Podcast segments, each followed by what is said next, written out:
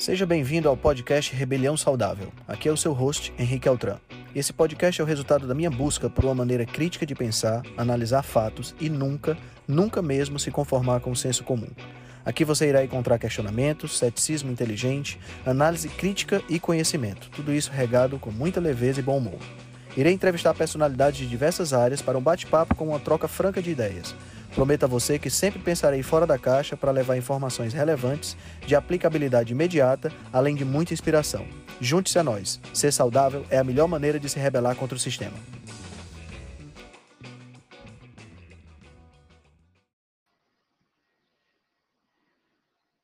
Sejam todos muito bem-vindos. Bom dia, Carol. Bom dia, mãe. Bom dia, Karina. Bom dia, Stephanie. Bom dia, Humberto. Bom dia, Lucas.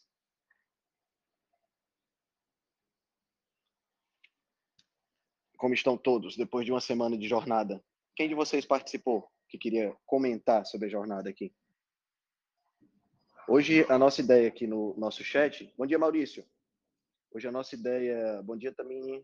Hoje a nossa ideia no chat é a gente bater um papo sobre alguns, algumas coisas básicas, entendeu? Que eu observei durante o período da jornada que surgiram muitas perguntas básicas. Então, às vezes, a gente enquanto profissional, a gente se perde em minúcias, né, em, em, em aspectos avançados daquilo que a gente está, daquilo que a gente está compartilhando, e esquece que tem muita gente nova chegando, né? Tem muita gente nova é, começando a, a, a, o processo, né? E aí é interessante, é interessante sempre a gente conversar um pouquinho sobre essas questões mais básicas também, né?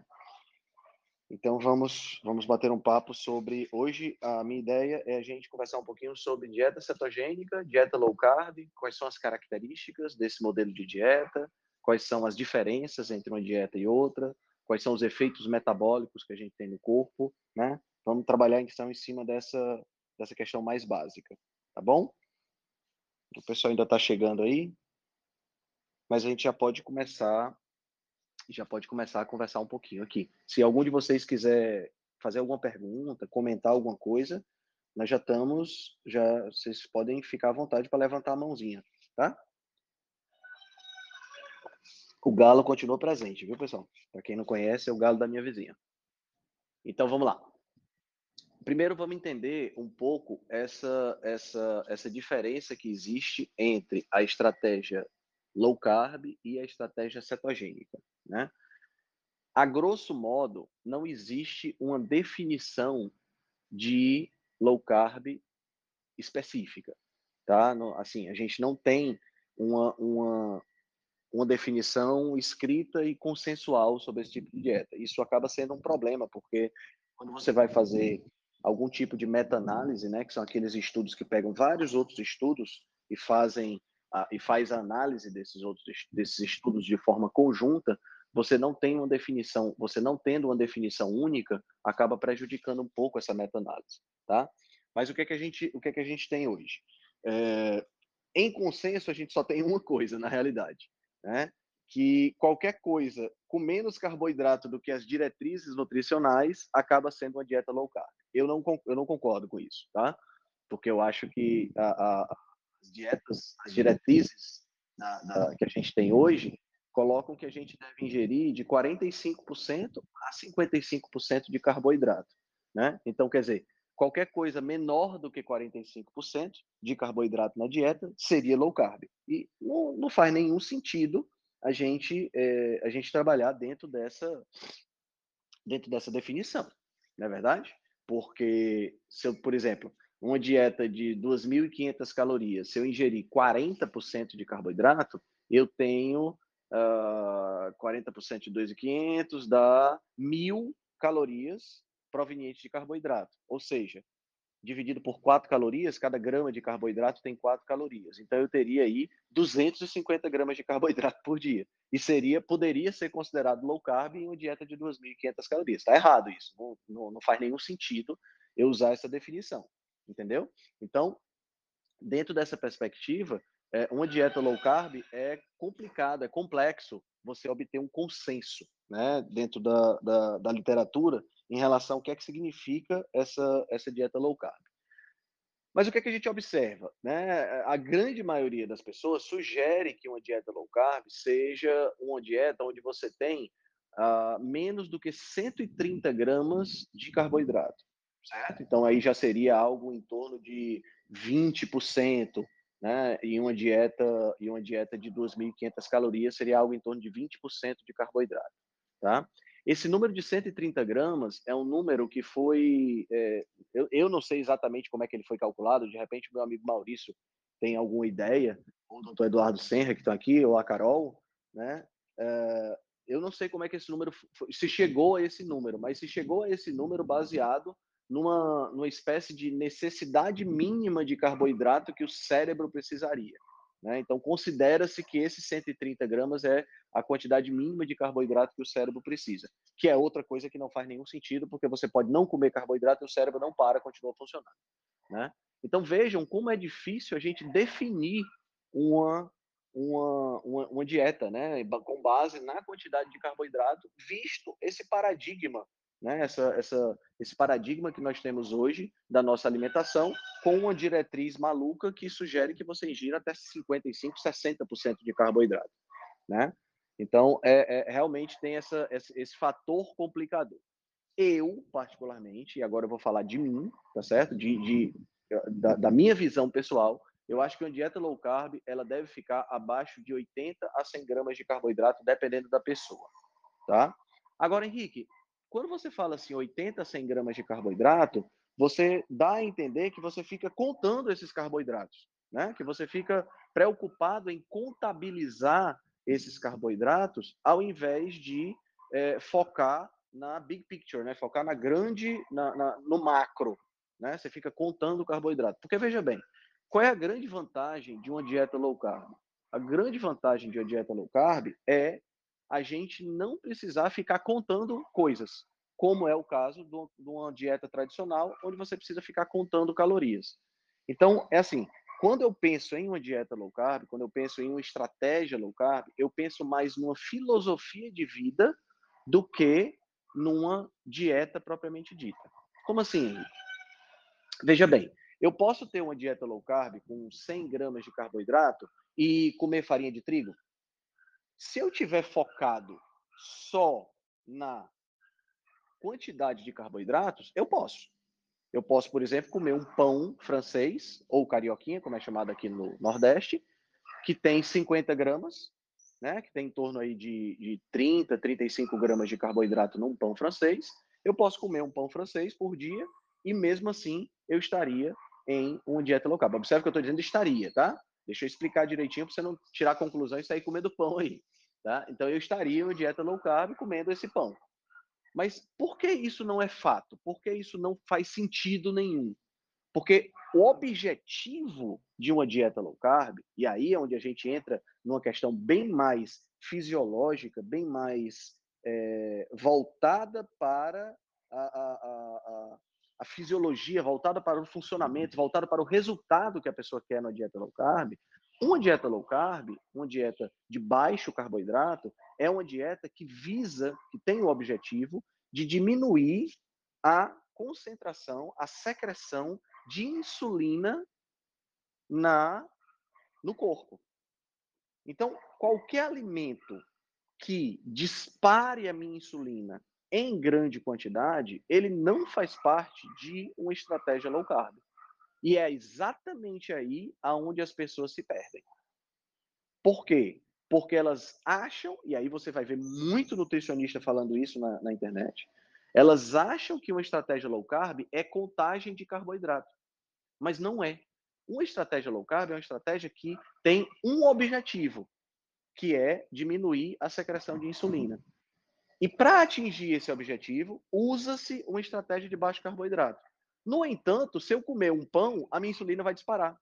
Independente de eu só comer aquele pão naquele dia. Não tem jeito, a minha insulina vai disparar, porque aquele pão é puro carboidrato, é pura glicose. Entenderam? Então, dentro dessa perspectiva, uma, a, de, a, melhor definição, a, o melhor contexto de uma, de uma estratégia low carb é, na realidade, o contexto do objetivo que essa dieta tem no corpo. Ou seja, o melhor contexto é o contexto da diminuição da insulina, né? Porque é, isso aí permite que eu tenha a, a, a, a dieta sendo uma dieta extremamente saudável. Por que, Henrique, fica uma dieta saudável? Porque quando eu tiro os alimentos que disparam a insulina, né? Eu falo alimentos, mas vamos chamar aqui de pode ser substâncias alimentícias também, né? Mas quando eu tiro os, as substâncias alimentícias, os ultraprocessados, os alimentos que disparam a minha insulina, naturalmente eu estou deixando somente os alimentos que são mais saudáveis. Por exemplo, eu vou tirar os farináceos, eu vou tirar a, a, os pães, né, as massas de uma maneira geral, eu vou tirar o biscoito recheado, eu vou tirar o refrigerante com açúcar, eu vou tirar todas essas coisas. E quando eu tiro essas coisas, eu vou tirar o suco de frutas, eu vou tirar algumas frutas que são frutas mais doces, né? E quando eu tiro essas coisas, automaticamente eu estou tirando aquilo que eleva a minha insulina e, consequentemente, eu estou tirando a os alimentos que são menos saudáveis ou que são realmente insalubres, né? Que não vão te deixar mais saudável. Então, a princípio, a melhor definição de low carb que eu encontrei, depois de muito pensar sobre o assunto, é um estilo de vida, eu prefiro chamar de estilo de vida do que de dieta, tá? É um estilo de vida que proporciona uma menor secreção de insulina certo? Infelizmente, ou seja, ao proporcionar uma menor secreção de insulina, é um estilo de vida que afeta menos o, a, a, a, a concentração de, de glicose no sangue, certo? Então, a ideia inicial é essa. A, a, a, definição mais adequada é essa. E o que, é que seria a dieta cetogênica? Né? A dieta cetogênica é uma dieta que a gente chama de very low carb diet, ou seja, é uma dieta de baixíssimo carboidrato. Porque fisiologicamente, uma dieta de baixíssimo carboidrato permite que o corpo acesse as gorduras como fonte de combustível com mais eficiência, e durante esse processo, o corpo, o fígado especificamente, vai produzir as cetonas. Cetonas são derivados da degradação das gorduras que funcionam como um combustível de, vamos dizer assim, entre aspas, de alta octanagem, ou seja, um combustível de, é, de, de performance máxima para o corpo. Tá? Então, daí o nome cetogênica, né? Ceto de cetonas, genos de geração, de início, de produção, né? Então, a dieta cetogênica é uma dieta onde você tem baixíssimo carboidrato, porque só com baixíssimo carboidrato você consegue acessar a fonte, a gordura como principal fonte de combustível. Atenção para o que eu acabei de falar, tá? Só com uma dieta de baixo carboidrato você consegue acessar a gordura como principal fonte de combustível. Isso não significa que você não consiga acessar a gordura em outras circunstâncias, tá? Você consegue, mas como fonte principal de energia, apenas em uma dieta cetogênica você vai ter esse acesso mais acelerado, esse acesso mais acentuado. E é o fígado quem faz esse processo de produzir as que são utilizadas pelo corpo todo. Né? E essas cetonas, especialmente o beta-hidroxibutirato, né, que é a principal cetona produzida, é o combustível que o nosso cérebro vai utilizar quando não há a presença do carboidrato, ou quando a presença do carboidrato está muito diminuída na dieta. Tá? Henrique, e quanto de carboidrato para eu entrar em cetose? Né? Quanto de carboidrato eu preciso para entrar em cetose?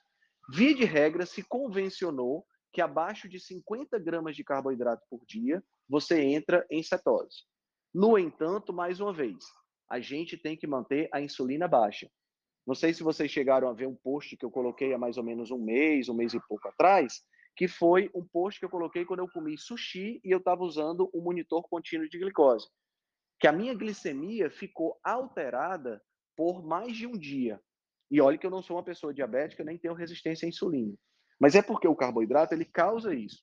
Né? Ele faz, ele causa esse problema. Então, quando você come, por exemplo, vamos pensar assim: ah, eu vou fazer uma dieta cetogênica e eu vou comer aqui dois quadradinhos de um chocolate ao leite, que dá mais ou menos aí uns 20 gramas de açúcar. E não vai ter problema, porque está dentro dos meus 50 gramas. Vai ter problema, porque vai disparar a sua insulina. E a insulina, tradicionalmente, é um hormônio anabólico. É um hormônio que favorece a construção de tecidos. Favorecer a construção de tecidos, favorecer o crescimento dos tecidos, vai fazer o quê? Vai trabalhar no músculo, vai trabalhar, mas também vai trabalhar na gordura. Então, um dos fatores que faz a, a, a função da insulina é trancar a gordura dentro da célula se você tem insulina elevada. É, então, isso torna difícil a perda de gordura e torna difícil a, o uso dessa gordura como fonte de combustível. Né? Então, mais uma vez, não é sobre contagem de carboidratos, certo? Outra coisa importante também que a gente tem que, tem que entender é que para você ter certeza de que você está em cetose, precisa haver a medição da, das cetonas no sangue. Tá? Não tem como você ter certeza que você está em cetose simplesmente porque você está ingerindo 50 gramas de carboidrato. Porque essa, essa, essa entrada na cetose, ela depende muito de pessoa para pessoa. Depende da quantidade de massa muscular que a pessoa tenha, depende da, do metabolismo da pessoa, depende do quanto de, de glicogênio ela tem estocado na, na massa muscular, quanto de glicogênio ela tem estocado no fígado, né? Então, a entrada no processo de cetogênese, de cetose, ela depende de vários fatores. Então, você pode entrar, existem pessoas que vão entrar em cetose com uma quantidade mínima de carboidrato. Por exemplo, eu sou um cara difícil de entrar em cetose. Tá?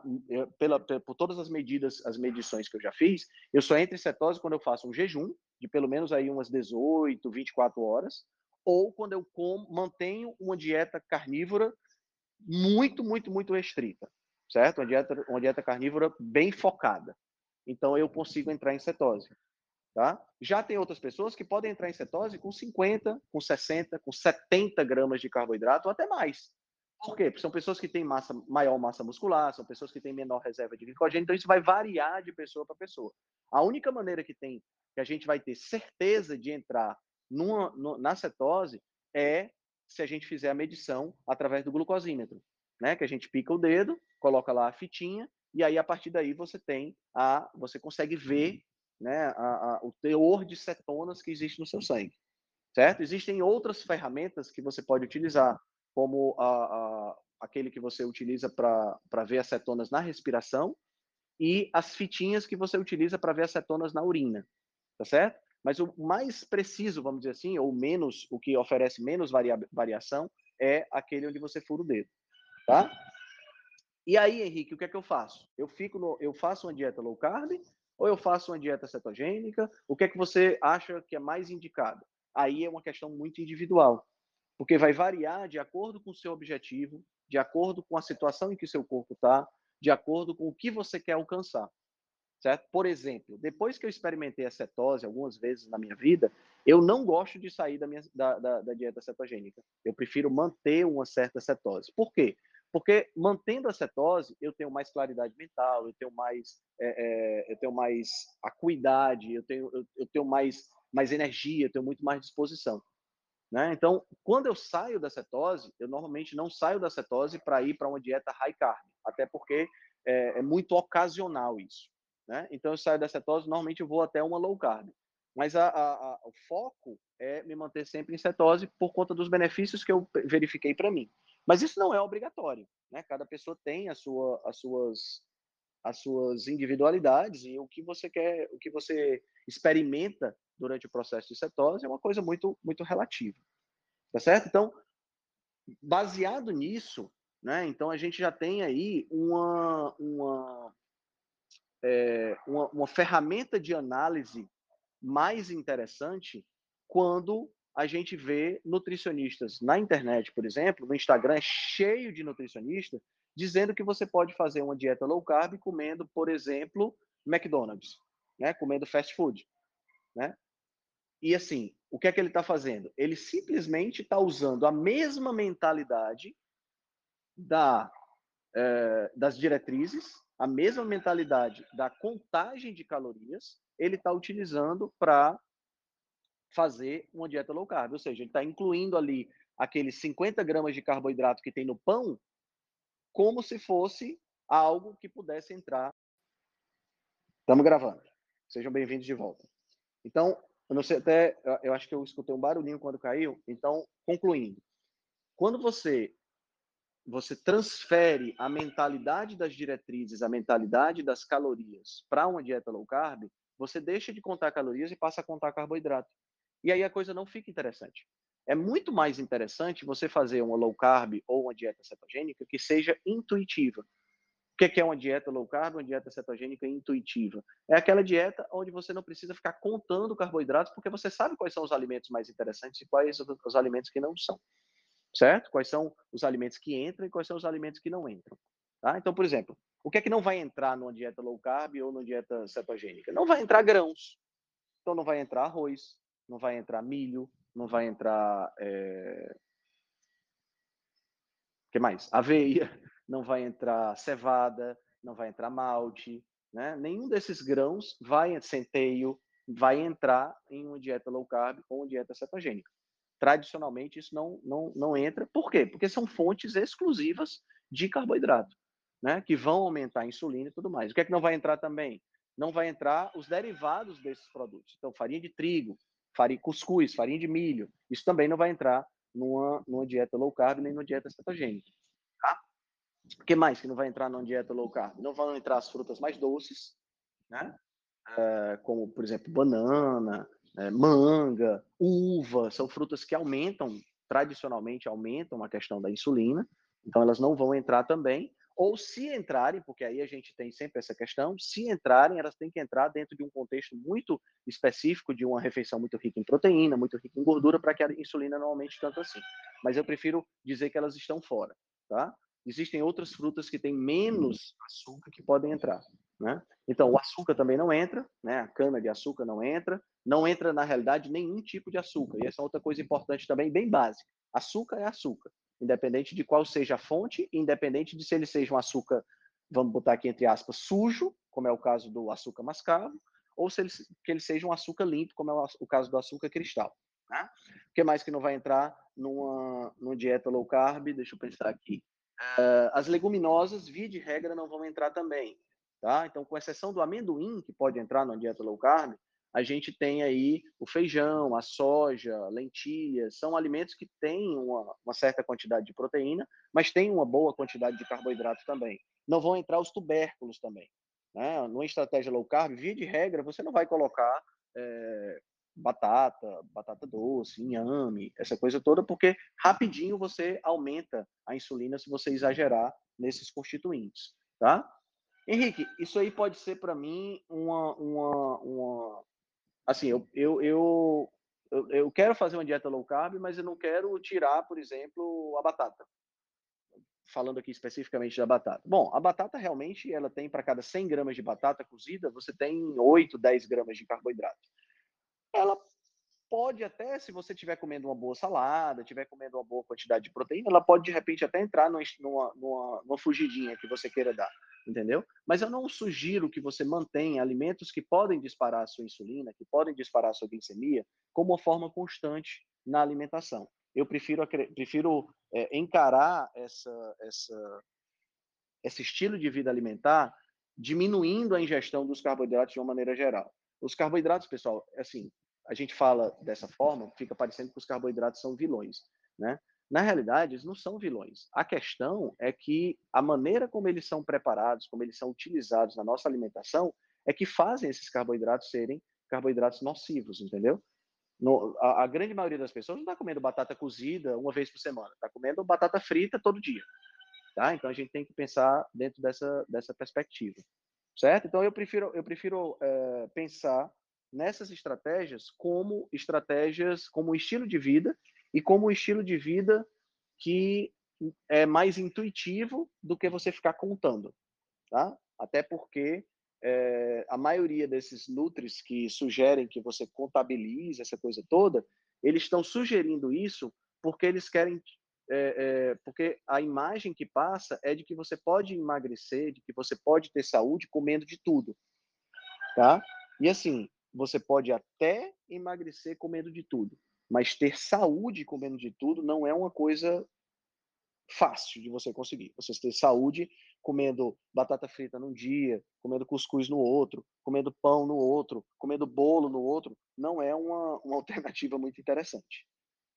Certo? Então, essas são as diferenças, mais ou menos, de é, dieta cetogênica para dieta low carb. Alguém quer complementar alguma coisa?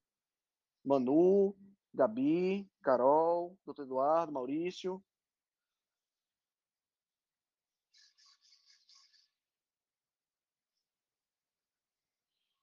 Não, ninguém quer complementar nada. Falei tudo. Henrique, vou falar Oi, então. Carol. Já que ninguém Fala. fala nada, eu vou falar alguma coisa. Fale. Adoro Então, você Henrique, fala. Você Sempre falou aí, do, colocações muito boas. você falou aí do cérebro, né? Uhum. Então, esse, essa questão do cérebro foi feito um estudo mesmo. Você E sabe ele de é- onde vem essa, esse 130? Eu não Ó, sei, Carol.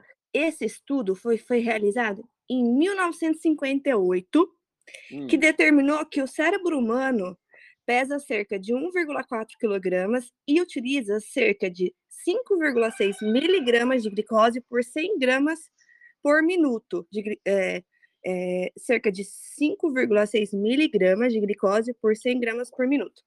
É, então, eu vou, eu vou postar esse estudo aí. Eu tenho esse estudo, o Henrique.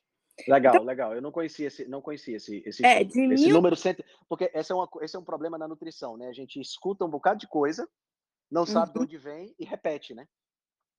Então, aí esse estudo aí, ele é de 1958.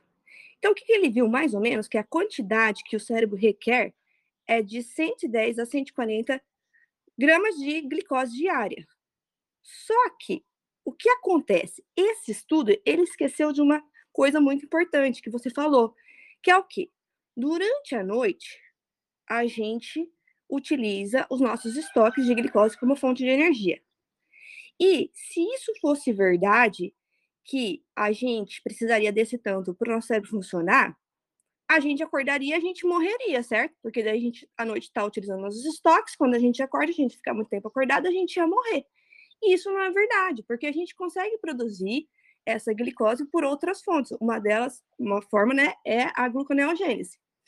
Então, o que que acontece? O estudo mais longo que a gente tem aí mostrou um jejum que durou quanto tempo? 382 dias. Foi feito esse estudo. Tudo bem, a gente sabe que uma pequena parte do nosso cérebro precisa da glicose, mas ela é tão insignificativa que a pessoa conseguiu utilizar de outras fontes que o nosso corpo produz durante esse tempo para viver. Certíssimo. Certo. Então, o que, que eu coloco aqui, eu, Carol?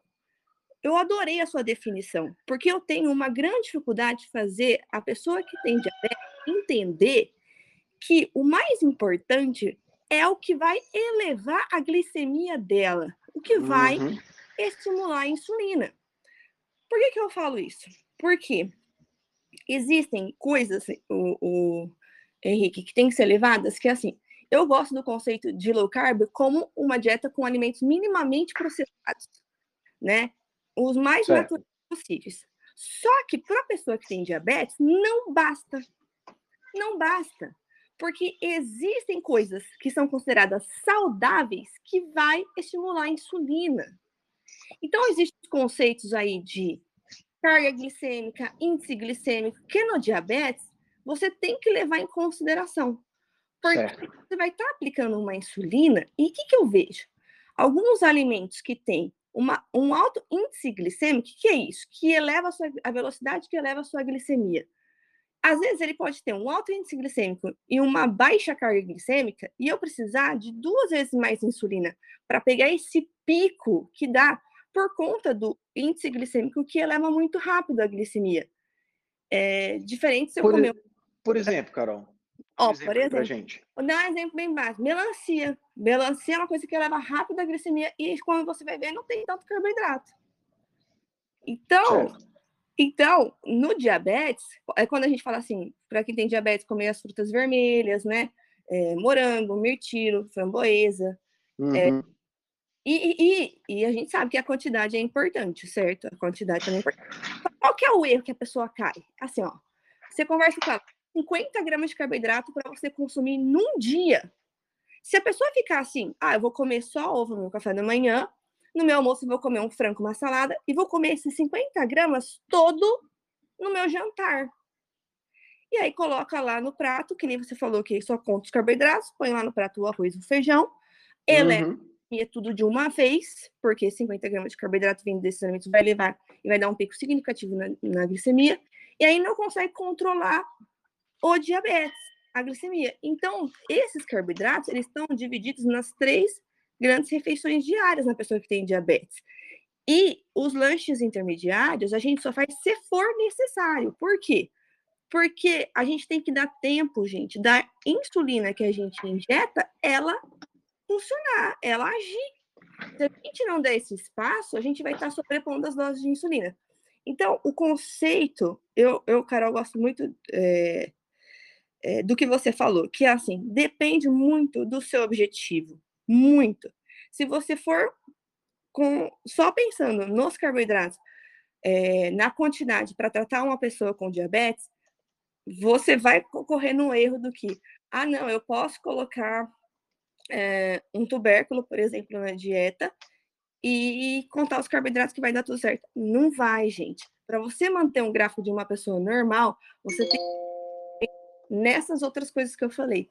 Tanto o índice glicêmico, a carga glicêmica do alimento, a velocidade que esse alimento levar. É isso, Henrique. Show. Excelente, Carol. Você tem toda a razão. E eu acho que vale a pena a gente aproveitar isso que você acabou de falar e a gente passar também o conhecimento, o, o, o conceito de carboidratos líquidos, né? Que então, é... eu acho importante. O que você acha? Você acha, uhum. esse, você acha interessante esse conceito também? Não só para diabético, mas para a gente de uma maneira geral, né? Para todo mundo. Isso. Uhum. Então, o que, é que seria os carboidratos líquidos? Seria o total de. Porque toda vida que você tem um rótulo, né, e, e, a análise que é feita da, da, análise bromatológica, né, bromatologia é a disciplina que a gente analisa a composição dos alimentos, a análise que é feita daquele, daquele determinado alimento em relação à composição dele, os carboidratos acabam aparecendo junto com as fibras, porque as fibras acabam sendo carboidratos também, né? É, é, na realidade, na realidade, a gente muitas vezes a gente nem analisa a quantidade de, de carboidrato. A quantidade de carboidrato é feita de forma por exclusão. Né? A gente analisa a quantidade de proteína, analisa a quantidade de, de gordura e analisa as cinzas, né? Que é o que sobra de minerais e tudo mais. E aí soma tudo, diminui do valor total que você colocou para fazer a análise e aí o que sobra é carboidrato, é o que se utiliza, né? No entanto, esse carboidrato está somado, carboidrato com fibra. Na maioria dos rótulos, a gente vai ver a, a, os carboidratos com fibra somados.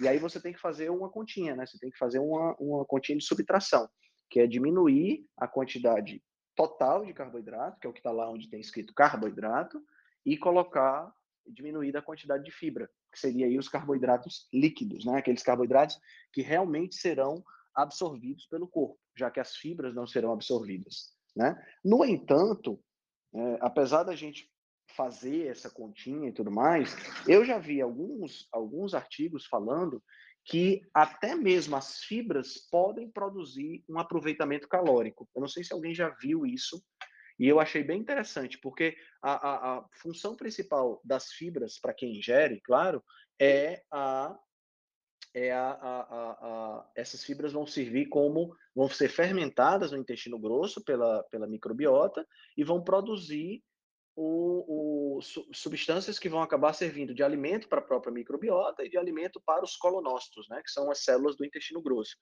E é, é, pode haver, então, um aproveitamento calórico. Eu, eu lembro do, do, estudo que eu li, não lembro agora exatamente o artigo, mas eu lembro do estudo que eu li que ele falava que pode haver um aproveitamento de até 2 calorias, 2 calorias por grama quando você está trabalhando com fibras. E eu achei isso bem interessante, porque a gente normalmente não contabiliza calorias provenientes de fibra. Né? Então, e, e eu estou falando aqui puramente é, baseado nessa questão de contagem calórica, né?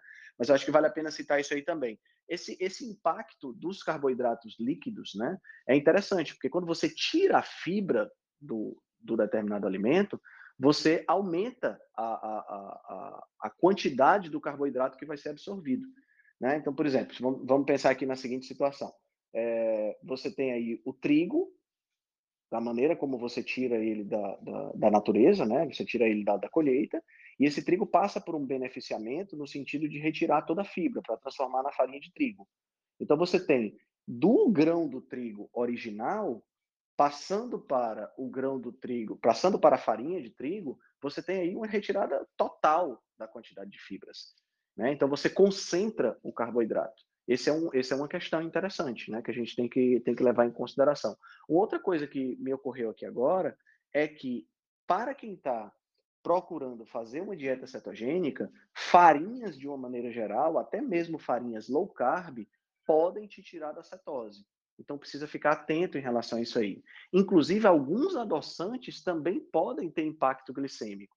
Né? Então, isso são determinadas coisas que você vai pegando na prática.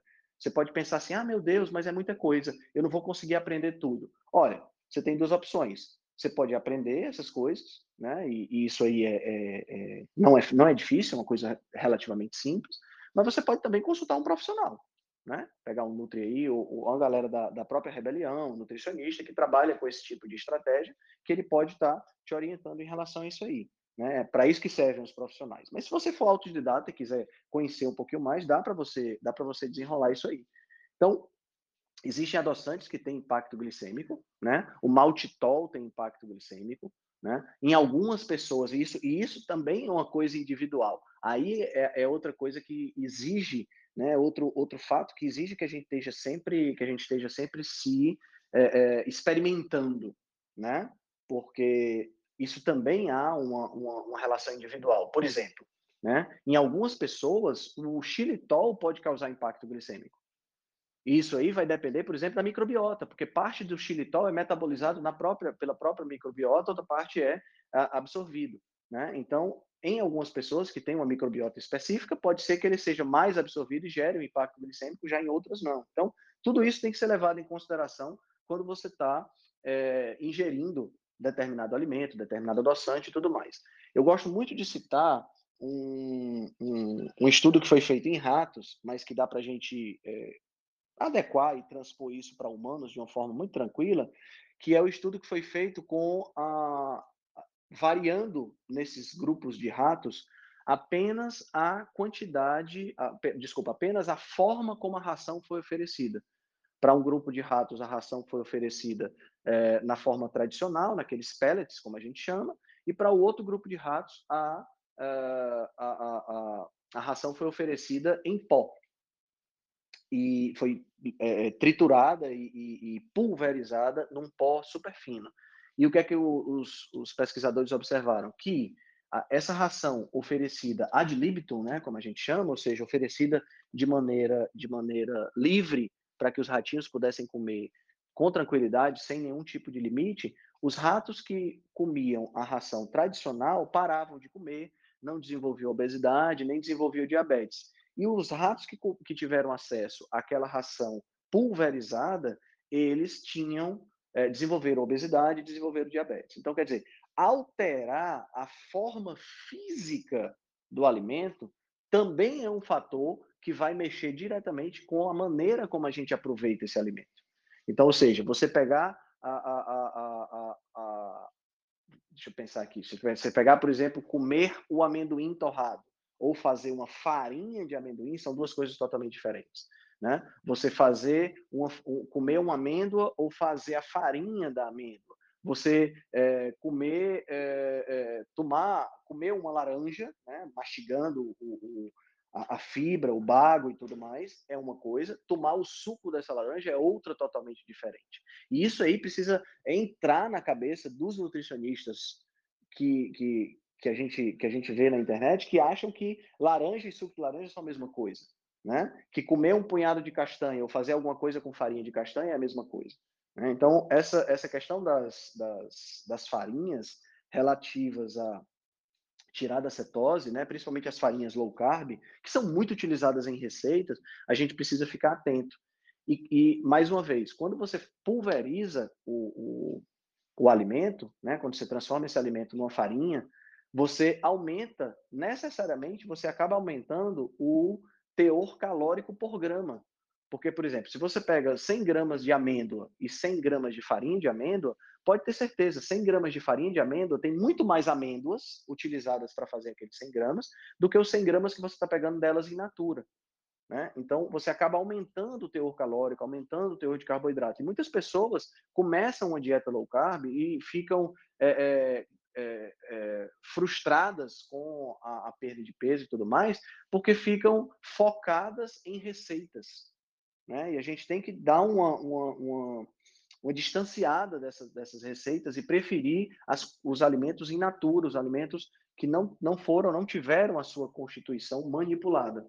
Né? É muito importante isso, isso para as pessoas que estão iniciando dentro desse estilo de vida low carb, porque essas receitas, apesar de serem uma mão na roda quando você está querendo dar uma variada, elas podem afetar muito a, a, a, a, a, a ingestão de alimentos, principalmente por serem receitas que são muito gostosas, né? E fácil de você de você de você perder a mão na, na, quando você come, mas também porque levam muitas das farinhas que mesmo sendo farinhas low carb ainda são farinhas que têm uma, uma, uma quantidade calórica muito grande. Tem que entender que, como a Talita explicou na, na palestra dela lá na jornada, que as calorias, apesar de elas não serem a coisa mais importante, elas acabam importando de uma determinada forma, porque você pode ingerir muita caloria sem estar percebendo que está ingerindo. E essas receitas, às vezes, provocam isso aí, certo? Então, é, é, é, algo que precisa ficar, que a gente precisa ficar atento nessa, nessa jornada rumo a uma vida mais saudável. Sempre preferir os alimentos in natura, entendeu, pessoal? Sempre preferir os alimentos in natura é sempre mais interessante. E ter muito cuidado com aqueles alimentos que são gatilhos, né? Por exemplo, tem, eu gosto muito de citar esse exemplo porque é, é, é uma, um, um alimento que tem uma, uma, uma aura de alimento saudável e que pode ser usado para lanche sem nenhum problema, né? Mas é uma, um alimento que tem uma quantidade grande de carboidrato e gordura juntos. Então, você pega, por exemplo, 100 gramas de castanha de caju, tem em torno de 27 gramas de carboidrato. É muita coisa, é muito carboidrato para uma quantidade pequena de castanhas. Né? 100 gramas de castanha dá o quê? Deve dar umas uh, 10, 12, dependendo do tamanho da castanha, talvez 15 castanhas. E assim, quem gosta de castanha de caju, não sei de vocês, mas quem consome castanha de caju, via de regra, não consome só 15 castanhas. Né? Você, você senta para assistir Netflix com um saco de castanha do seu lado, é, é um terror, né? Você vai comer castanha para caramba.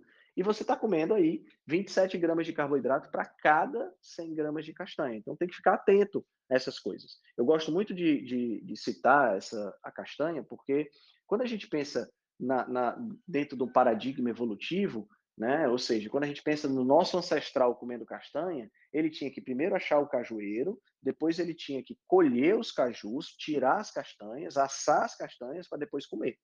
Tá entendendo? Então, quer dizer, depois que ele chegasse na quinta, na décima castanha, ele já quebrar a castanha, né, para tirar a amêndoa para poder comer. Depois que ele chegasse na quinta castanha, ele já estava cansado, já não queria mais. Hoje a gente compra um quilo de castanha, aqui no Ceará a gente compra um quilo de castanha por 35 reais. E um quilo de castanha torradinha, feita aquele, aquele, aquele torradinho no, no, no, no, no óleo de soja, ela fica super crocante, bem douradinha. Ah, rapidinho você devora um quilo de castanha, 500 gramas de castanha, assistindo televisão.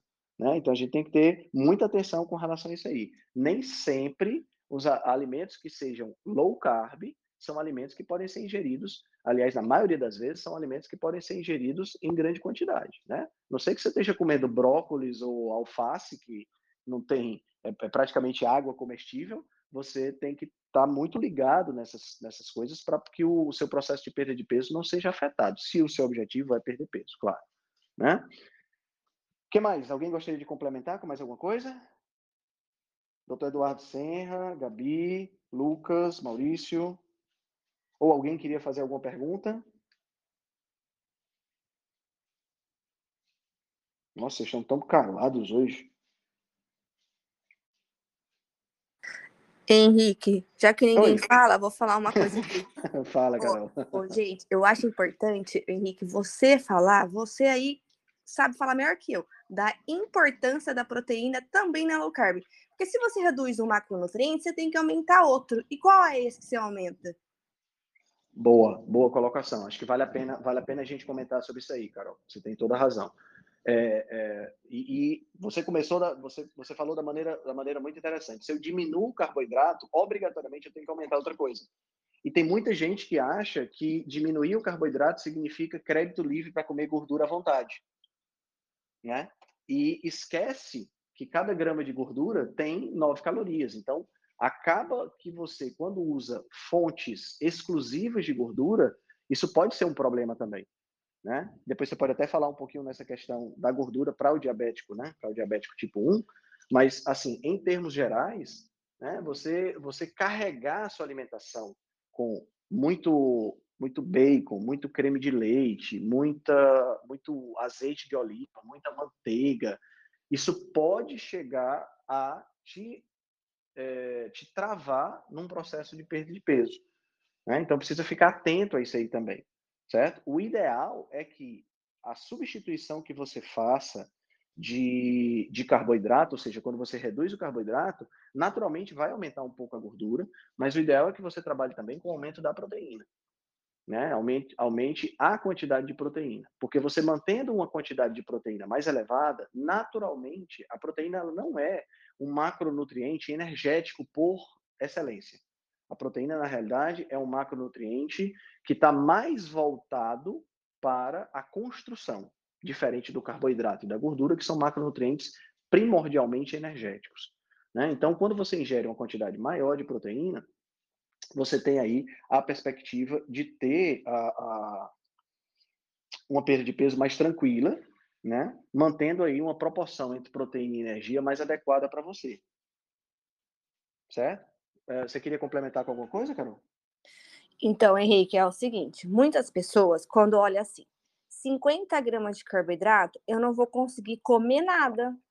Porque se eu pensar que três fatias de pão de forma eu já consigo atingir essa quantidade de carboidratos, não me sobrou nada para comer. Uhum. Porém, quando você pega essa quantidade de 50 gramas de carboidrato e vai consumir de vegetais de baixo amido, quais seriam isso? Brócolis, couve-flor, vagem, chuchu, aspargos, rabanete, enfim. Você, quando você vê e coloca, por exemplo, num aplicativo, num Fat Secret, pesa, você vai ver que é tanta comida e tá tanta saciedade que no fim você acha até que é muita comida. Estamos verificando isso no projeto, no Be Diet Project, que a pessoa ela entra com a gente para tratar o DM1 com dieta low carb com 130 gramas e ela acha que quando chegar com 50 ela vai passar fome. Mas a gente está vendo que a pessoa chega lá com 50 e nem consegue comer o lanche da tarde, porque é muita comida. Então, uhum. assim, é, esse é outro mito que a gente precisa tirar, que a pessoa vai passar fome na low carb, mas ela não vai. É, eu acho que isso tem muito a ver, sabe, Carol, com o, o hábito alimentar da pessoa. Eu observo muito isso, eu escuto muito isso. Ah, mas se eu tirar o pão, eu vou comer o quê?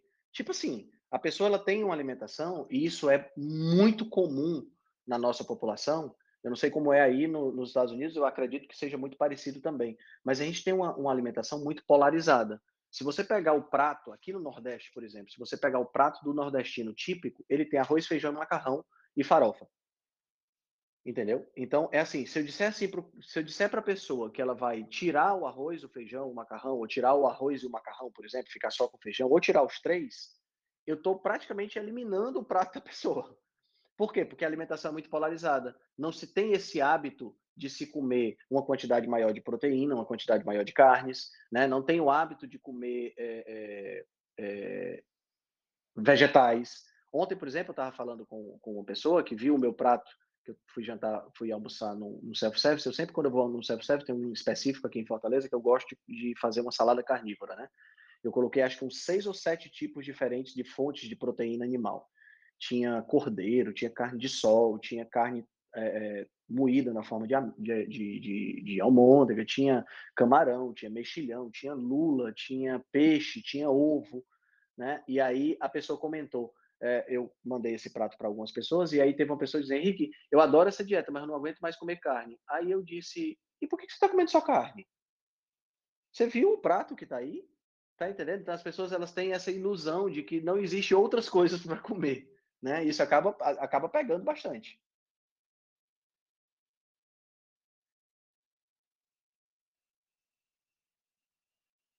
Doutor Eduardo, doutor Eduardo, você tem sempre contribuições muito boas. Fale um pouquinho para a gente dessa questão da insulina, o que é que você gostaria de complementar o que eu falei? Se você puder, claro, né? Se não estiver treinando aí, que eu sei que esse é o horário do seu treino. Também tem a, a, a doutora Gabriela, você está muito calada hoje.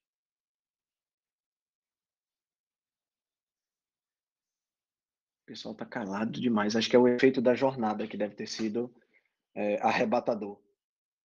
Tem alguém que quer fazer alguma pergunta? Dentro disso que nós estamos conversando, tem aqui, a Gisele quer fazer uma pergunta. Pronto, Gisele, liberei seu microfone. Bom dia para todos. Bom dia, Gisele, tudo bom? Tudo bem. É o efeito da rebelião, tá todo mundo cansado. Uma canseira boa. É, eu queria perguntar sobre as gorduras adicionadas, tanto na low carb quanto na cetogênica. Como mais ou menos que funciona, a quantidade, o que é bom, o que não é bom. Certo. Mais ou menos. Certo, ótimo. Veja bem, uh, essa questão das gorduras adicionadas já nos remete a uma outra coisa que é importante a gente fazer uma distinção, tá? Dentro da dieta cetogênica, a dieta cetogênica a gente chama de dieta cetogênica clássica, né, que foi utilizada inicialmente para tratamento de distúrbios epiléticos, né, principalmente epilepsia refratária, que, é, em crianças que não conseguiam, é, não conseguiam é, é, ter resultados positivos com medicamento, e aí a dieta cetogênica foi utilizada usando jejuns e usando uma quantidade realmente muito alta de gordura. 80, às vezes 85% da, da alimentação da criança era de gordura. Né? Mas era um caso muito específico, era um caso de tratamento de distúrbios é, epiléticos e eram crianças que estavam dentro do peso normal. Né? Então, e outra coisa, crianças que precisavam de uma suplementação. Não era simplesmente fazer uma dieta com 85% de gordura e pronto, está tudo resolvido. Não, precisa de suplementação porque uma dieta com 85% de gordura, ela tem uma carência de alguns minerais, uma carência de alguns, alguns, algumas vitaminas que precisa ser suplementado, né? Então essa é o que a gente chama de dieta cetogênica clássica, né? Mas hoje em dia, o que mais se estuda dentro de uma de uma dentro da, do, do âmbito das dietas cetogênicas é o que a gente chama de dieta cetogênica nutricional, ou uma, uma dieta cetogênica que é uma dieta de baixíssimo carboidrato, aonde não há um aumento tão acentuado da quantidade de gordura, mas sim uma diminuição da quantidade de carboidrato. Porque na prática, para você entrar em cetose, né, que significa o quê? Uma concentração de cetose superior a 0,5 quando você mede lá no glicosímetro, na prática, para você entrar em cetose, você não precisa ingerir muita gordura, você precisa diminuir o carboidrato, certo? Ou seja, consequentemente diminuir a insulina, né? Então, uh, eu quis fazer essa distinção, Gisele, para poder entrar nessa questão do acrescentar a, a, a acrescentar gordura. Por quê? Porque esse acréscimo de gordura ele depende muito do objetivo da, para o qual você está fazendo essa dieta. Por exemplo, se você, se a, se a pessoa que está fazendo a dieta é uma pessoa idosa que sofre, por exemplo, de Alzheimer, né? E quer trabalhar, pré, trabalhar a diminuição dos sintomas ou até mesmo diminuir, uh, estabilizar a doença, né? Não haver progressão da doença.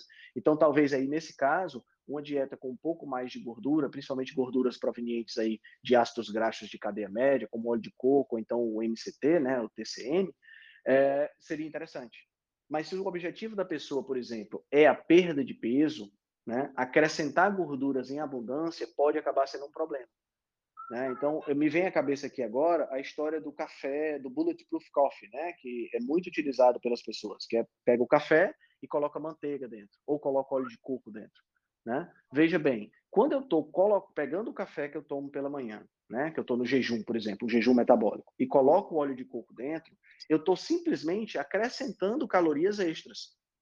Se o meu objetivo é perder peso e eu estou acrescentando calorias extras, você entende que é um processo que vai dificultar a minha perda de peso e não favorecer, porque eu estou uhum. acrescentando calorias extras, entendeu? Então a gente tem que ficar muito ligado nisso aí, porque não existe, essa é uma frase que eu gosto muito do Dr. Souto, não existe alimento emagrecedor. Não é acrescentando alimentos que você vai ter a perspectiva de emagrecer, mas sim retirando os alimentos que fazem o processo contrário. Né? Então não é porque você acrescenta, ah, eu vou tomar café com, com manteiga aqui ou café com óleo de coco porque disseram que ajuda no emagrecimento. Não, não é bem assim, entendeu? Não existe assim. A, a, você pode até você pode até pensar assim, ah, Henrique, mas tem alimentos que são termogênicos, né? Então alimentos, é, substâncias que podem aumentar o gasto calórico. É, mas a, o aumento real desse desse gasto calórico é muito baixo se você parar para pensar dentro de uma perspectiva diária, entendeu? Você vai aumentar 0,5%, 1% de, de gasto calórico, que não equivale a quase nada quando você para para pensar do ponto de vista do que é mais interessante de, de, de você manter o foco, né? Então é interessante você, foi interessante você ter perguntado isso aí, exatamente para deixar claro que o fato de você excluir o carboidrato ou diminuir a ingestão de carboidrato não te dá crédito livre para comer à vontade e para comer gordura na quantidade que quiser.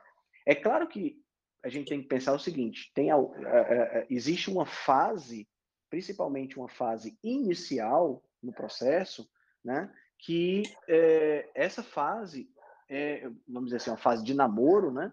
É o lua de mel, vamos dizer assim, é aquela fase aonde a pessoa ela já vem de uma dieta tão ruim, tá entendendo? Que quando ela começa, por exemplo, o, o me, vem, me vem à mente aqui o, o, nosso, nosso querido professor Diego, né? Que perdeu 60 quilos comendo carne à vontade. Mas é porque a dieta dele era tão ruim antes que mesmo que ele exagerasse na carne, não ia, não ia ter uma, uma, um impacto tão grande, entendeu?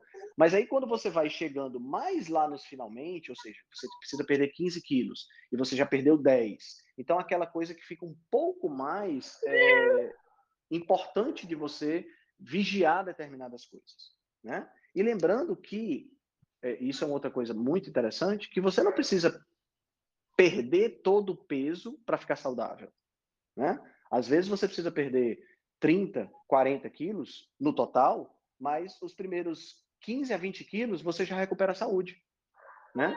E aí, sabe? Então, é, é muito importante ter essa, essa, essa noção para que você não fique se estressando à toa, sabe? Aquela pessoa que quer perder que quer perder 5 quilos e quer virar o manequim da, sabe? Sei lá. Tem gente assim, né? Tem gente que quando olha para um estereótipo de, de de, de pessoa, né? Olha para, sei lá, olha para uma Gisele Bündchen, olha para um modelo, olha para uma pessoa assim, a pessoa quer quer é, é, é, entrar no corpo da outra, né? E muitas vezes não tem a mínima condição. É uma pessoa baixinha e, e breve linha, como a gente chama, e quer virar uma pessoa alta e longilínea. Não rola, não adianta. Você pode emagrecer o que for, você não vai virar o, o, o corpo. Então, existe muito essa pressão social também que a gente tem que levar em consideração. Eu respondi a tua pergunta, Gisele? Sim, respondeu, Respondi? obrigada. Show de bola, show de bola. Deixa eu ver se tem mais alguém aqui querendo fazer alguma pergunta. Por enquanto, não. Mais alguém gostaria de falar alguma coisa, pessoal?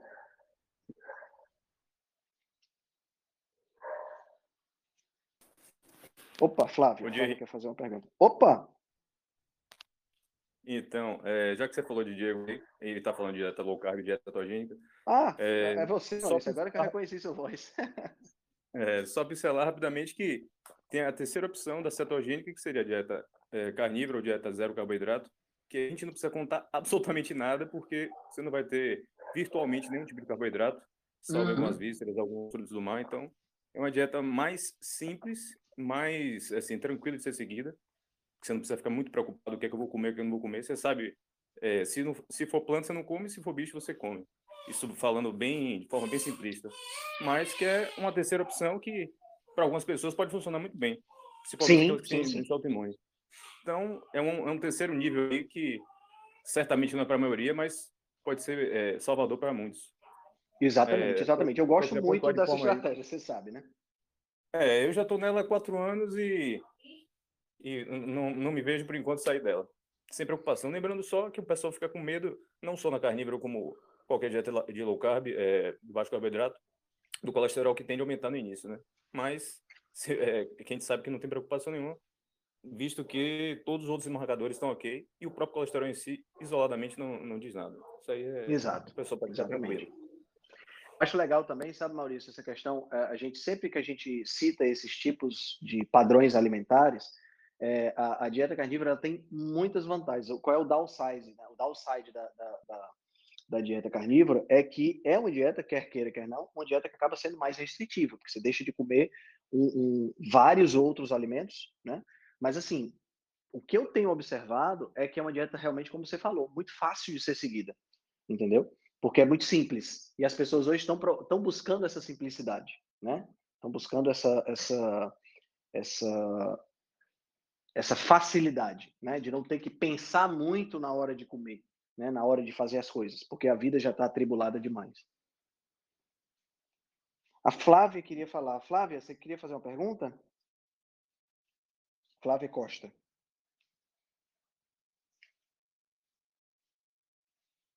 E o Lucas também pediu para falar. Pode perguntar, Lucas.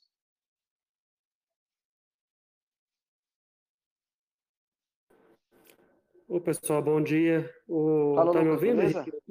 Tô ouvindo sim. Tudo show. É, na verdade, assim, é uma, uma dúvida minha que, que é respeito ao peso, né? Tem Uhum. como a gente saber qual que é o, é o nosso peso ideal, até para a gente encaixar qual seria a dieta certa?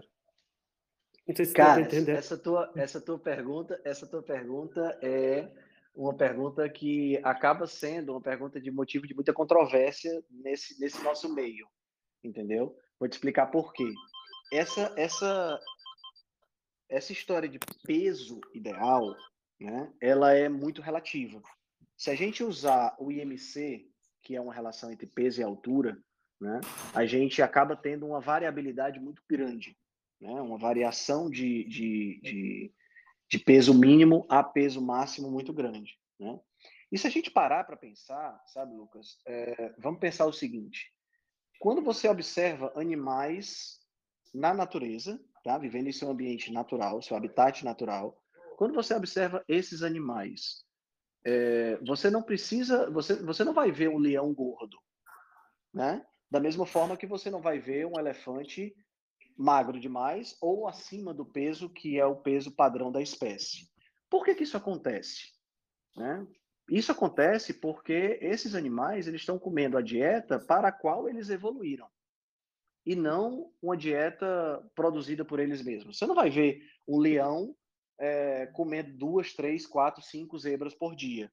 Tá entendendo? Ele vai matar uma, ele vai comer e não importa se vai sobrar carne naquela carcaça ou se não vai sobrar carne naquela carcaça, quando ele saciar a fome, ele vai parar de comer. Entendeu? Quando ele ficar saciado, ele vai parar de comer.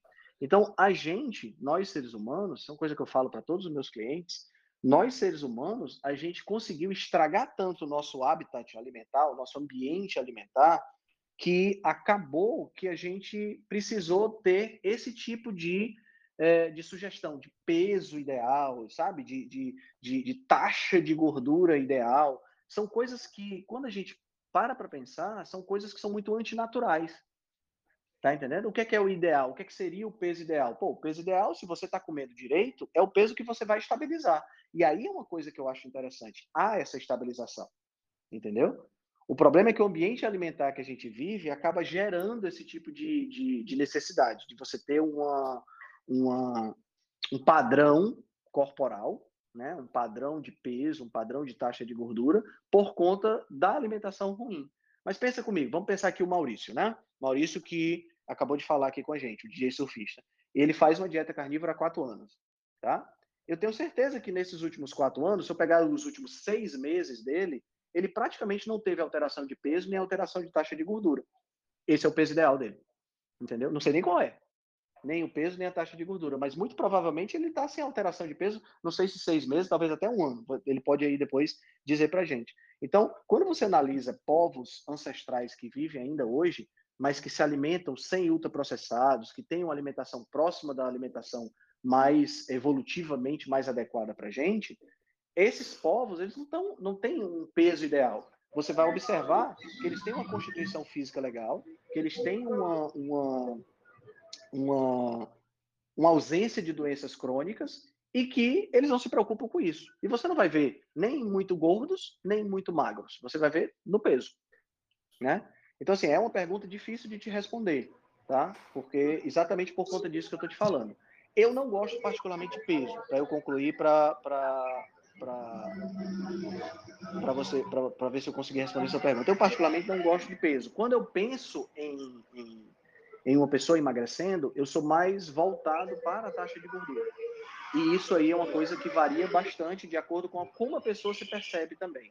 Né? Tirando aí distúrbios de autoimagem, como anorexia e bulimia e outros distúrbios, né? A, a, a forma como a pessoa se vê é muito interessante. Às vezes a pessoa gosta de estar um pouco mais cheinha, um pouco menos cheinha. Isso é uma questão muito, muito particular, tirando os distúrbios, tirando essas, essas pressões sociais que a gente sofre hoje em dia. Não sei se eu consegui responder a tua pergunta. Perfeito. Respondeu de uma forma correta. Obrigado. Show de bola. Oi, Doutor Eduardo, você queria. Oi? É, eu tive um probleminha para poder falar, mas agora eu estou falando. Eu posso fazer a pergunta? Pode, pode sim. Ó, eu queria saber é, sobre o uso de probióticos, se o uso dele contínuo é, pode é, evitar a absorção, é, a depender do probiótico, a absorção de nutrientes. Por que eu estou querendo saber isso daí? É, por conta de minha sobrinha, né? É, minha sobrinha, ela por um mês ficou usando é, um probiótico. Ela tem é, é, um mês e meio, mais ou menos. E ela nasceu com 3,7 kg e hoje em dia ela está com 3 quilos, contanto que eu, eu perguntei à minha cunhada, né? Eu sei que é, é um caso de um bebê e a gente está falando de pessoas adultas, né? Mas eu Uhum. perguntei à minha cunhada, ela disse assim, não, porque a pediatra dela passou para ela não ter cólica. Eu disse, mas ela teve cólica? Não. E por que você deu um probiótico se ela não teve cólica? Eu perguntei a ela, né? E, e ela realmente não está desenvolvendo, né? Ela não tem músculo, ela só está só na amamentação. E a mesma pediatra agora passou uma suplementação com leite. Aí eu fiquei pensando, será que o probiótico não estava inibindo é, a absorção do, do leite materno? Aí eu fiquei questiona- me questionando isso, por isso que veio essa, o uso contínuo do probiótico, quer dizer, por um mês a criança usando probiótico sem necessidade, quer dizer, ao meu ver, né? Entendi, entendi. Essa, essa é uma pergunta, outra pergunta controversa, viu? Eu vou, vou deixar o doutor Eduardo que tinha pedido para falar, né? E eu sei que a, que a Gabi também tem, um, tem muito conhecimento nessa área de probióticos, então eu queria que vocês me ajudassem nessa resposta. Se for possível. Henrique? Opa, fala, doutor Henrique? Eduardo. Tudo bem, meu querido? Então, a, a questão, tudo bem aqui. Desculpa não poder falar antes, que eu estava realmente treinando aí, como você imaginou. Ah, tudo bem. Mas vamos lá. É, em relação aos probióticos, eu vou deixar quem se dedica mais ao tema para falar, mas assim, é, a percepção é que, obviamente, não vou é, alterar um padrão alimentar de um bebê sem nenhuma necessidade, a não ser que eu re- realmente ele tenha alguma patologia e existam trabalhos mostrando essa segurança. Então, fora isso, não há sentido em fazer nenhum, nenhuma mudança de padrão, porque teoricamente probiótico é saudável, não é bem assim, né? Uhum. Não que não seja, mas enfim, num bebê que não tem essa prática, eu não vejo sentido, tá? Mas enfim, vamos falar do, do restante que eu queria comentar. Em relação à sua definição, dieta low carb, cetogênica, achei perfeito, sensacional. E todo mundo ficou mudo porque você esgotou o assunto. Então, não tinha mu- muito o que acrescentar. Mas eu gosto muito da dieta paleo. Foi, na verdade, o que me trouxe ao low carb, né?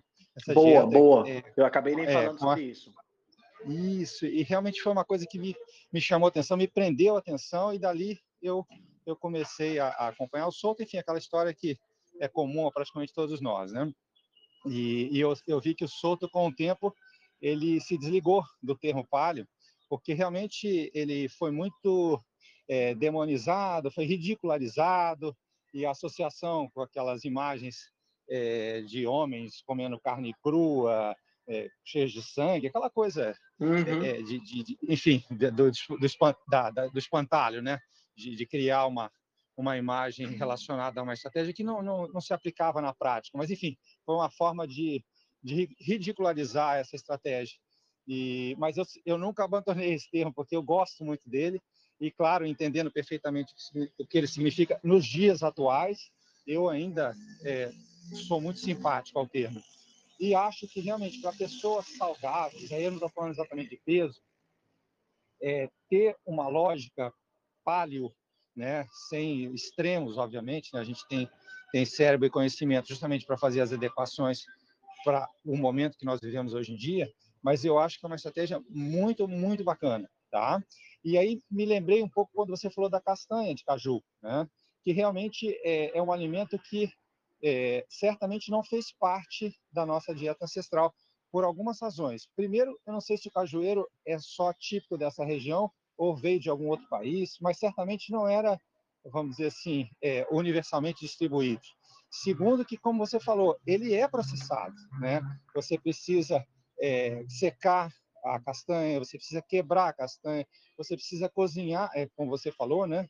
Aquecê-la, é, porque eu acho que ela tem algumas substâncias que são tóxicas se ela não passar por esse processo e, e, enfim e todo esse trabalho envolvido como você falou então na prática ninguém iria consumir em grandes quantidades e se a gente for fazer um paralelo com outras nuts né no mundo inteiro eu entendo que elas também não não eram alimentos disponíveis o ano inteiro né então assim é, tem tem a sua época que a árvore realmente dá esse tipo de, de alimento né? Não, não devia ser fácil colhê-los, né? porque eu acredito que alguns são em árvores muito altas, teria que esperar cair, e aquele negócio de quebrar, de consumir, e com certeza nós não éramos os únicos interessados nessas castanhas. Então não devia ser um alimento extremamente é, disponível o ano inteiro, a ponto de gerar é, obesidade em populações que tinham a, o interesse de consumi-los. Né? Então, enfim, eu acho que é tranquilo. Mas como hoje a gente tem disponível o ano inteiro em grandes quantidades e já processado, né, descascado, já pronto. Boa, descascado, sal... bem é, torradinho, é, crocante. E, é, e ela tem, e ela tem características de alimento ultraprocessado, né, é, é, exato, Eduardo? Exato, ela tem, ela tem uma crocância que é a crocância, Isso. se você parar para pensar, é a crocância daquela batatinha frita, é a crocância do Sim. biscoito recheado, parece muito, né? Então, eu vou até aproveitar para te perguntar isso, cara, porque é, eu já, é, percepção pessoal e, obviamente, de todos, mas nunca consegui uma resposta para isso. Por que, que a crocância nos encanta tanto? Entendeu? Porque, assim, ancestralmente falando, da onde a gente tirava isso, exceto, exceto talvez das nuts, entendeu? Mas, assim, é, da onde que vem essa? Porque se você falar, não, esse alimento é bom, mas se ele tiver crocante, ele é muito melhor, entendeu? É interessante mas é encanta, às vezes, a pipoca, às vezes encanta no, no, no, biscoito de polvilho, então. Pelo amor de Deus, aquilo é um alimento do demônio, entendeu? Então, tipo assim, da onde que vem essa atração gigantesca pela crocância? Se alguém tiver essa resposta para mim, foi a única coisa que até hoje eu não consegui ter uma. Eu posso até ter explicações erradas para outras coisas, mas eu tenho explicações. Mas para essa é, é, é, essa vontade de continuar comendo quando há uma crocância envolvida, eu até hoje não não consegui entender. Que alimento, vamos dizer, nos trouxe essa percepção de que aquilo seria, é, é vamos dizer assim, é, evolutivamente favorável a ponto de eu ter preferência pela crocância. Interessante. Eu, é, eu realmente, não, eu realmente nunca parei, eu realmente nunca parei para pensar sobre isso. Eu queria dar só um, um, um colocar aqui minha, minha, meus grãos de sal em relação a essa questão que a Flávia comentou, os probióticos, né? E aí é, depois eu para falar um pouquinho dessa dessa dessa questão, é, é assim, o nosso intestino ele é um ecossistema. Né? A gente não pode nunca perder de vista isso. Da mesma forma que é um aquário, da mesma forma que é o um mar, ele é um ecossistema. Né?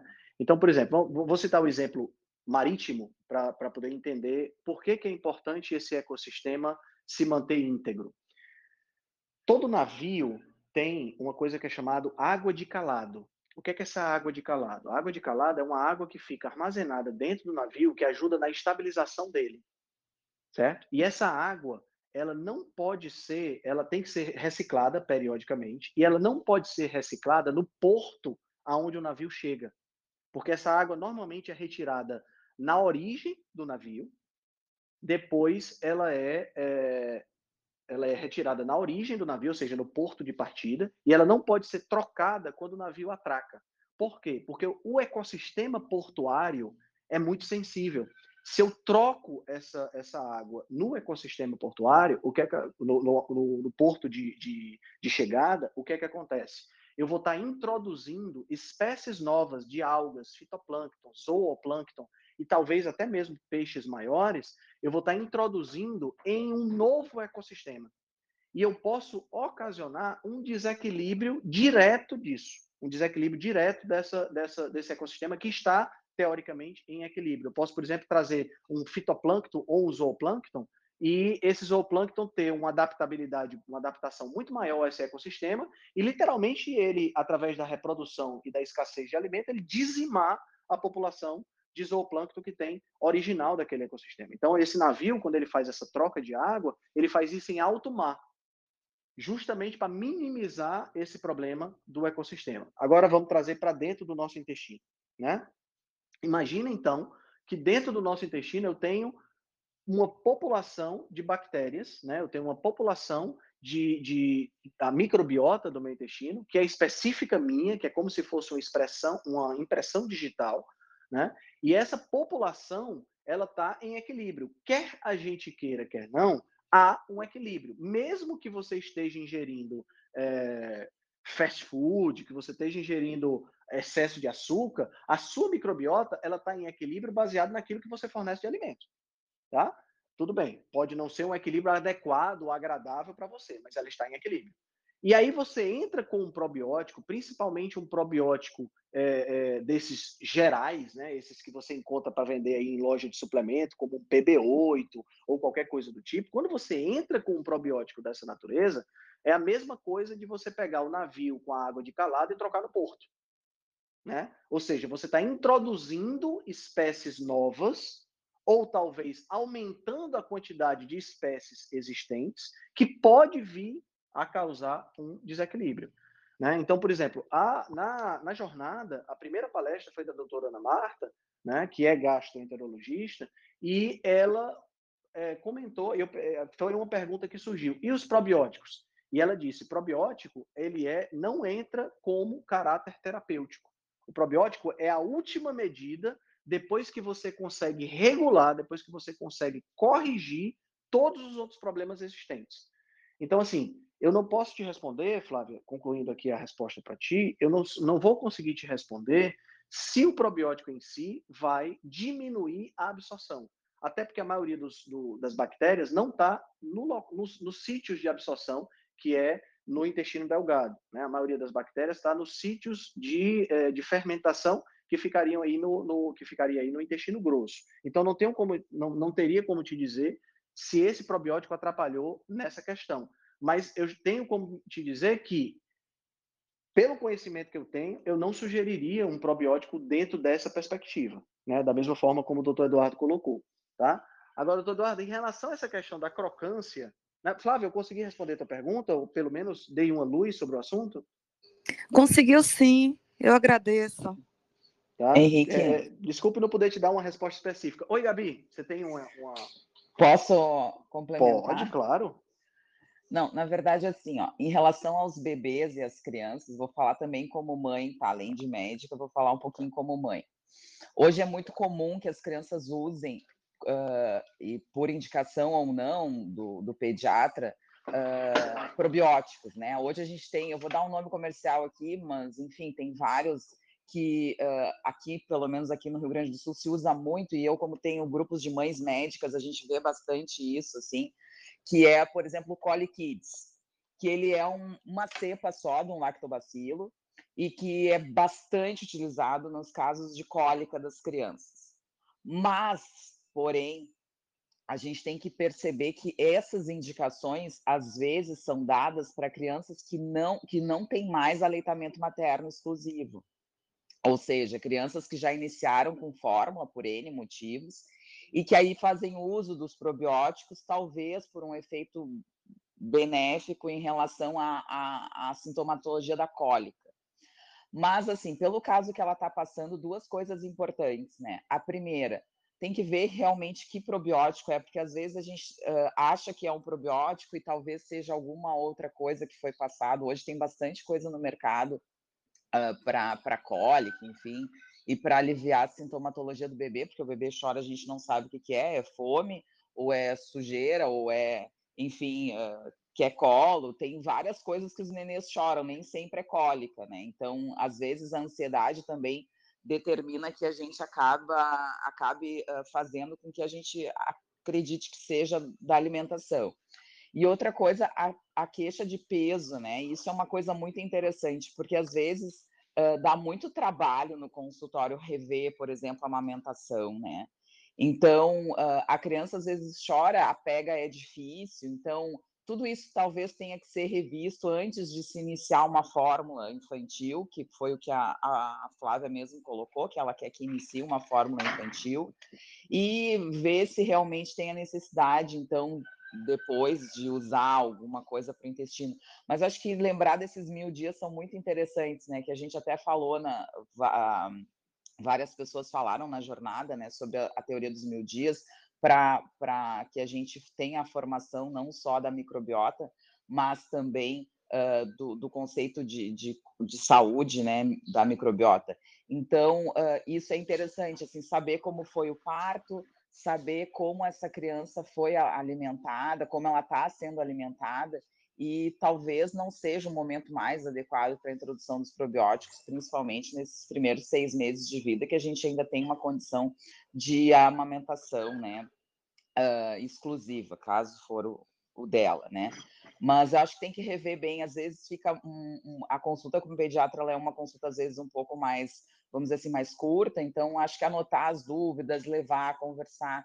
Hoje tem pediatras que estão os pediatras estão bastante ligados nessa questão da microbiota, assim, a gente vê bastante isso, mas uh, essa foi a minha contribuição, assim, não sei se eu ajudei, Flávia, ou não, mas uh, queria dizer que às vezes é melhor dar uma conversada, entender bem o processo, ver se realmente é um probiótico, ver como é que tá a pega, às vezes até fazer uma consultoria de pega, isso é bem interessante, existem consultoras de pega, eu não sei se vocês já viram isso, mas tem pessoas especializadas, a maioria das vezes enfermeiras de, assim, de alto gabarito para pega da, da amamentação. Então, assim, às vezes é bem importante, assim, ver por um outro lado, um outro...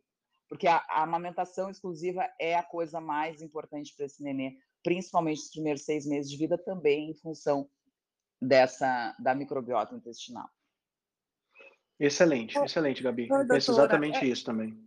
Oi, doutor, muito obrigada. É justamente, é, se eu não me engano, é o Colides mesmo, que da marca Shell. É o Colikids, isso, da Shell, exatamente. Isso. O, o e... Colikids é muito utilizado, Flávia, muito, assim, muito mais do que a gente imagina. Mas ele tem realmente, ele tem o lactobacillus, eu não sei se é o Reutéria, eu não me lembro, assim, se eu te falar, eu vou acabar te mentindo, tá? Mas, assim, é uma cepa só de lactobacillus e ele auxilia muito, na verdade. Mas, assim, é uma dose pequena, eu acredito que não seja disso, assim, eu acredito, vou ser bem sincera, tá? Não que eu estou trazendo evidência científica sobre isso, porque eu nunca li, tá? Sobre uh, absorção em lactobacilos, mas bem que o Henrique falou, assim, a gente tem diferenças aonde a gente tem essas, essas cepas bacterianas e aonde isso vai influenciar na absorção ou não dos nutrientes.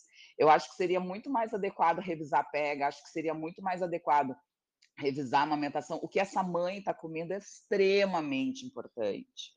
As pessoas acham que, que a amamentação é só o ato de colocar o neném no peito. Não, o que essa mãe come para passar para esse neném. Isso é extremamente importante. Então, revisar tudo isso, por isso que eu disse, tem, tem pessoas que são especializadas em pega.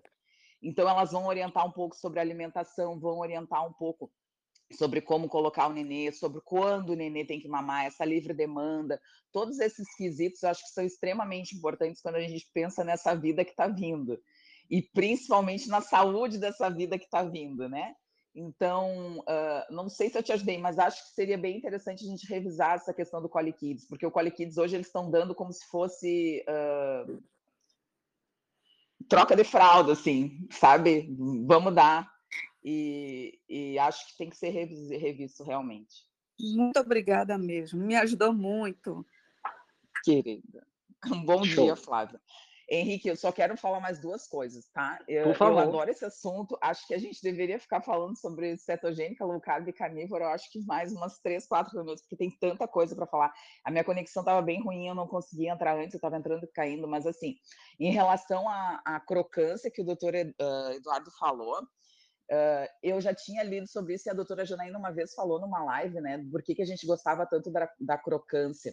E a relação que a gente tem, a gente sempre está buscando prazer, né, que é o que eu sempre falo, né, a gente sempre está buscando prazer. E tem trabalhos que evidenciam que comidas que fazem mais barulho porque aí a gente não estimula só o nosso paladar, a gente estimula a nossa audição junto.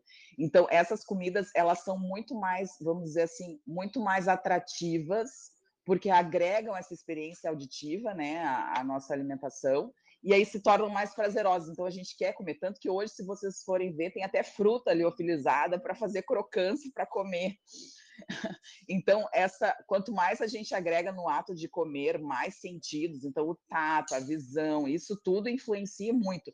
E quando você come um alimento que você aumenta mais um dos sentidos, que é a audição, fica muito mais, vamos dizer assim, muito mais atrativo para que a gente coma. Então, coisas. Quem é que não ama comer pipoca? Eu não conheço, eu, eu não conheço ninguém, na verdade, que não ame comer pipoca. Então, pipoca polvilho, que ele falou que era uma comida do, do, do demônio, né? Biscoito de polvilho é sensacional. Então, assim, essas coisas uh, chamam atenção, por quê? Porque além do tato, além do, do, do, do olfato, além da visão, eles uh, uh, aguçam um outro sentido. Então, a gente tem quase os, os, cinco sentidos, ainda se tiver monossódio, a gente tem seis sentidos aguçados. Então, aguçam mais os nossos sentidos e a gente ainda quer comer mais em função do prazer. Tudo é prazer, a comida é prazer, né? E duas coisas eu queria aproveitar o João, a gente já está quase estourando nosso tempo, né? Mas já que o João está aí, né? São duas coisas que eu não sei se tu falou, Henrique, mas assim que eu acho muito interessante, que são as perguntas que mais fazem no consultório. A primeira é sobre a perda da massa muscular na low carb, na carnívora e na cetogênica, para o treino. Então, boa. treino, que eu acho que a gente deveria falar muito sobre isso, porque as pessoas têm muita dificuldade de entendimento de quando usar a low carb, de quando usar a cetogênica, de quando usar a carnívora, se isso influencia na perda de massa. E além disso, se a gente precisa comer carboidrato para o treino. Essa é uma das coisas mais interessantes, assim, porque as pessoas pensam, ah, eu vou treinar em jejum, mas eu não vou passar mal, eu não vou desmaiar, eu não vou morrer. Uh, e depois do treino, o que, que eu tenho que fazer? Então, assim, essas individualidades eu acho muito interessante, porque cada um tem um objetivo quando está treinando. Eu treino porque eu adoro hipertrofia, quero e gosto de, do fisiculturismo, mas a maioria das pessoas não treina em função disso, as pessoas treinam para fazer uma atividade física para sair do sedentarismo, para aumentar o BDNF, para melhorar sintomas uh, de sono, enfim, a gente tem vários motivos pelos quais as pessoas necessitam treinar. E a outra coisa, aproveitando o João que está aí, que o João ficou quietinho hoje, mas enfim, as contribuições do João são sensacionais sempre, é quem pode e quem não pode fazer low carb. Então, uh, isso eu queria conversar assim. Então, tem a coisa do renal crônico, do idoso, da gestante, da lactante. Então, assim, uh, essas, uh, essas, vamos dizer assim, essas variáveis, né, em relação à individualidade, o idoso, se, como se beneficia da low carb, hoje a gente sabe os benefícios enormes no, na terceira idade, e o João mostrou isso, vamos dizer assim, acho que com maestria da importância da, da, do músculo, né, da preservação muscular, não só da, da, sarcopenia, mas da dinapenia, né, que é essa perda da força muscular, a gente não perde só o músculo, mas perde a força, e o João falou também disso na, na palestra, da importância do músculo, né, e como a low carb auxilia isso, porque a gente às vezes também não entende dessa, da low carb como uh, só uma dieta, as pessoas acham que low carb é dieta hiperproteica, low carb não é dieta hiperproteica, né, então, essas coisas que eu queria que a gente conversasse um pouquinho, talvez eu acho que numa outra ocasião, porque o tempo já deu. Mas se o João quiser falar alguma coisa de low carb, e principalmente idoso, porque todo mundo aqui tem uma mãe, um pai, tem um ente querido que já deve estar na terceira idade, e fica muito mais fácil da gente colocar low carb quando todos em casa fazem, né? Sem dúvida, sem dúvida. Acho, acho que, João, você quer, você tem como comentar agora? Acho essa colocação fantástica, yeah. Gabi. Muito boa. Vai lá, meu amigo. Bom dia, bom dia a todos. Bom dia. Bom dia. Bom dia. É sempre bom ouvir-vos e e queria, queria começar por mandar um beijinho para a doutora Gabriela, um beijinho grande. Eu, eh, a, a, a doutora Gabriela antecipou-se assim só muito rapidamente a questão da, da crocância. Eu acho que tem muito que se lhe diga, porque é de facto, comer é, é, é comer é uma questão de, ou era, ou, ou, está na nossa amígdala, não é? No nosso cérebro mais, mais primitivo. Comer é uma necessidade fisiológica e é, e é um instinto primário. Nós comermos para sobrevivermos, para continuar a viver. E, e essa, a junção sensorial, não é? Nós juntarmos ao, ao paladar, não é? Ao tato, ao, à, à visão, nós juntarmos o som, nós temos uma experiência sensorial muito ampliada. Porquê? Por causa da vibração óssea do nosso ouvido interno, não é? E comer, mastigar de boca aberta, por exemplo, quantos de nós não mastigam de boca aberta e de olhos fechados? é porque nós estamos concentrados nesse prazer.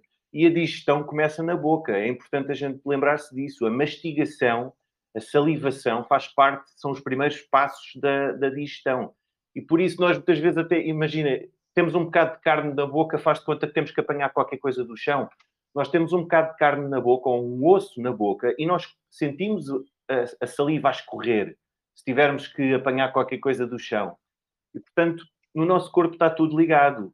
E, e, mastigar pode emitir um som tão alto como uma conversa. Estamos a falar dos decibéis, não é? Portanto, e a indústria alimentar sabe destas coisas e tornar os alimentos mais crocantes é preferível do que tornar os alimentos mais bonitos ou mais cheirosos.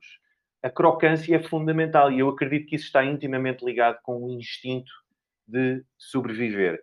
Sobre o que a doutora Gabriela disse, eu, eu acho que é, é muito complexo e estaríamos aqui, sem dúvida, muito mais tempo, mas uh, uh, fazendo aqui um resumo, eu acho que é uma questão de nós nos dissociarmos de, da ideia de que não comendo hidratos de carbono, nós vamos entrar em déficit, porque nós estamos habituados, e muitos de nós, a maioria das pessoas diria, uh, nós estamos habituados a, a uma rotina a rotinas alimentares muito diferentes e, portanto, a maioria das pessoas come com frequência, não é? E, portanto, a low carb é uma alimentação, um estilo alimentar que tem uma, uma frequência uh, uh, uh, alimentar menor. Nós comemos menos vezes, não é? As pessoas têm uma ideia um pouco errada e distorcida, que é as pessoas acham que comendo menos vezes, acham que vamos comer menos e que vamos passar fome. Ora, uma menor frequência alimentar não é necessariamente comer menos, é simplesmente comer menos vezes. Uh, e essa ideia está associada à falência, à falta de força, à falta de energia. Ora, e energia e força são duas coisas diferentes. Uma pessoa pode ter, uh, pode não ter comido há pouco tempo, pode ter comido dia, um, no, no, dia anterior e treinar em jejum, como disse a doutora Gabriela, que é quando nós treinamos melhor, melhor, porque estamos concentrados naquele treino e temos uma relação muito próxima com a energia que, que está disponível. Mas uma pessoa que está habituada a comer muitas vezes por dia, ela está dissociada desse sinal.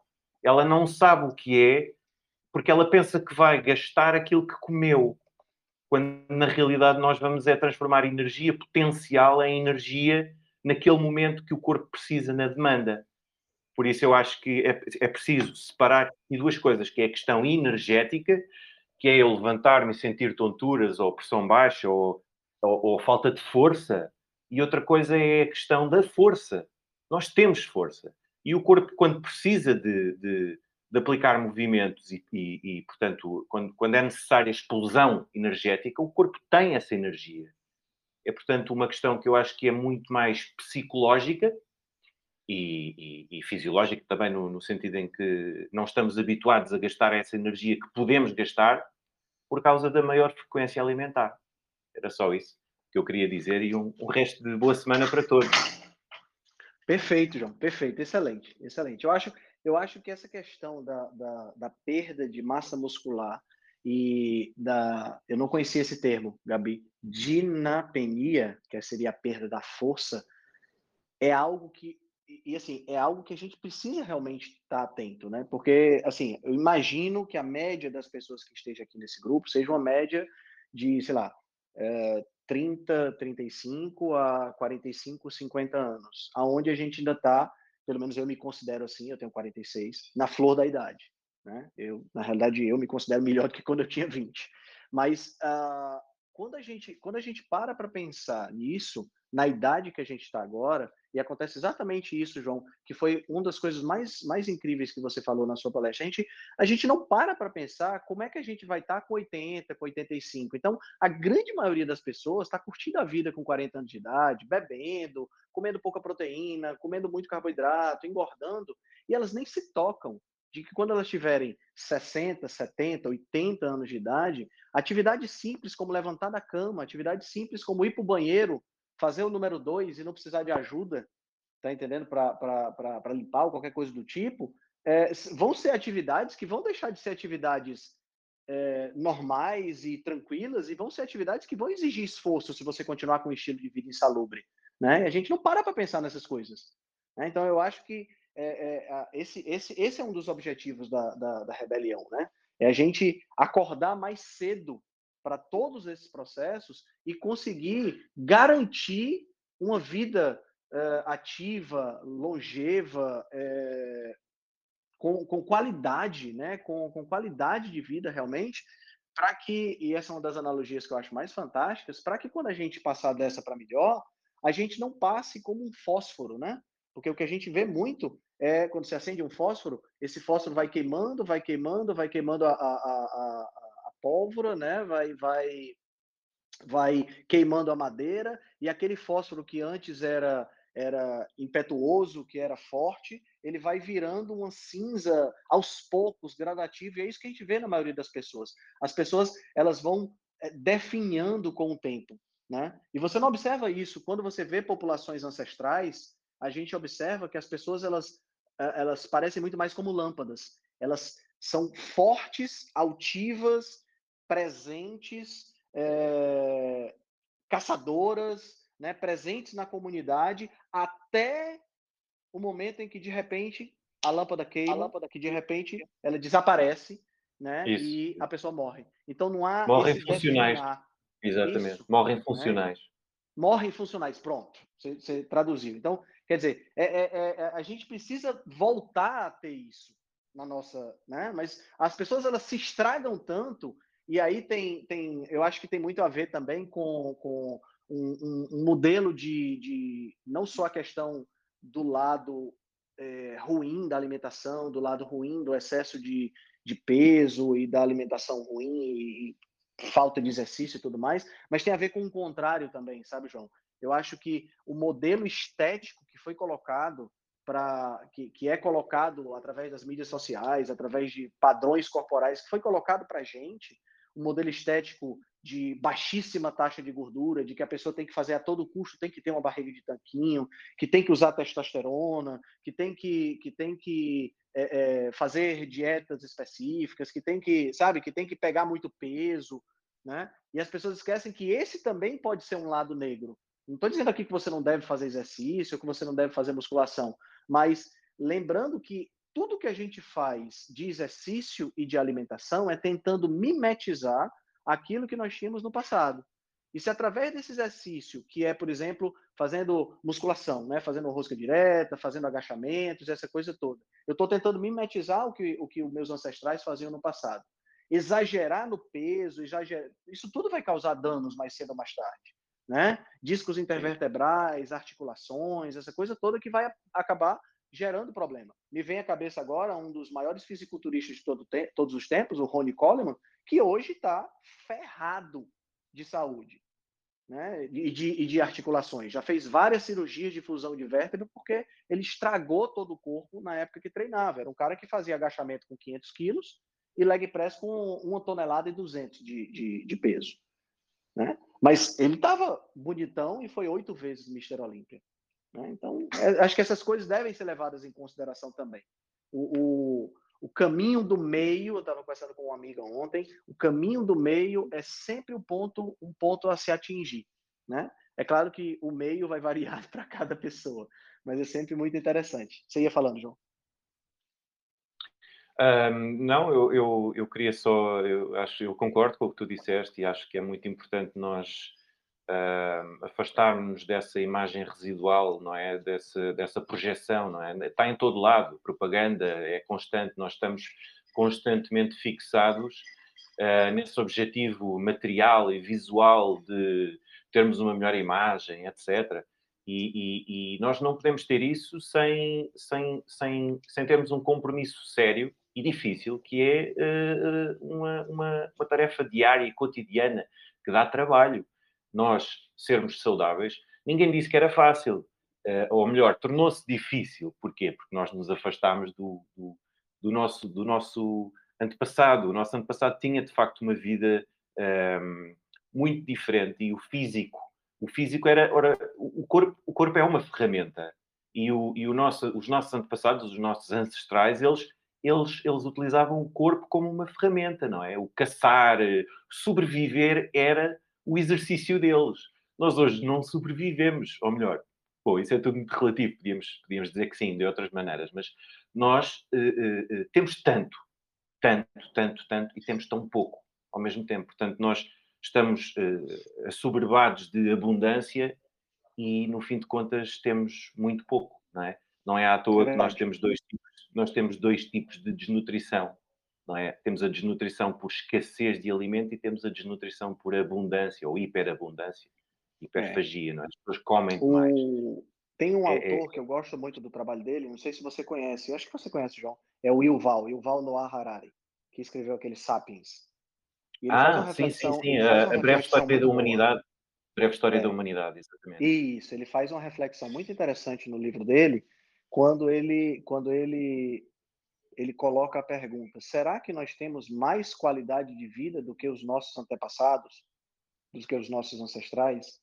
né, que uhum, precisavam uhum. caçar e tudo mais. É, é uma reflexão muito interessante. A gente pode depois pensar numa reflexão como essa, mas é uma reflexão interessante porque Sim. hoje a gente tem toda a tecnologia a nosso favor, a gente tem um bocado de coisa, mas será que nós temos mais qualidade de vida do que aquele ser que acordava pela manhã, tinha ar puro para respirar, vivia na natureza, saía para caçar podia conseguir comida ou não, mas ele não tinha o estresse dos boletos para pagar, ele não tinha o estresse do trabalho, do, do chefe ruim. Ele vivia numa comunidade que, via de regra, era uma comunidade é, próxima, comunidade pequena, uma comunidade onde conhecia todo mundo, onde fazia-se, onde se conversava, onde se tinha tempo para ficar batendo papo e não estressado com horário, entendeu?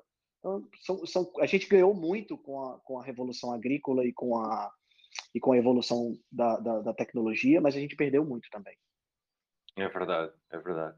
Eu não é. quero ser pessimista, eu não quero ser pessimista, eu tento ser o mais realista possível, mas eu acho que nós perdemos mais do que ganhamos, porque uh, a partir do momento em que a falta de saúde uh, generalizada na população é uma consequência do, do, do, do, do portanto, do vício no conforto, ou seja, nós tornámos muito, a, nossa vida tornou-se muito mais fácil, não é? E, portanto, nós, esse, esse conforto crónico, nós vivemos cronicamente em conforto. E, e, e, essa é a diferença com os nossos antepassados, é que o conforto era uma conquista, eles conquistavam o conforto.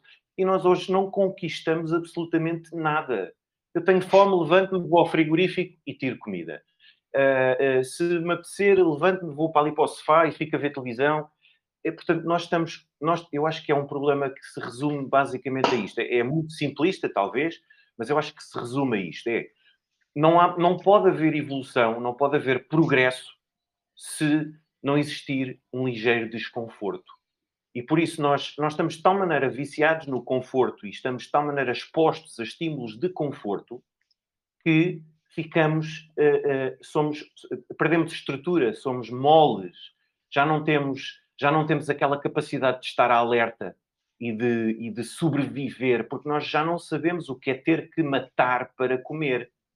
Nós, nós, nós vivemos de tal maneira rodeados de estímulos que nos transformam em hiper, não é? Portanto, nós comemos a mais, dormimos a mais, recebemos radiação a mais, é tudo mais, mais, mais. É. Tenho frio, ponho mais uma camisola. Por exemplo, a exposição ao frio a exposição ao frio altera a nossa composição lipídica.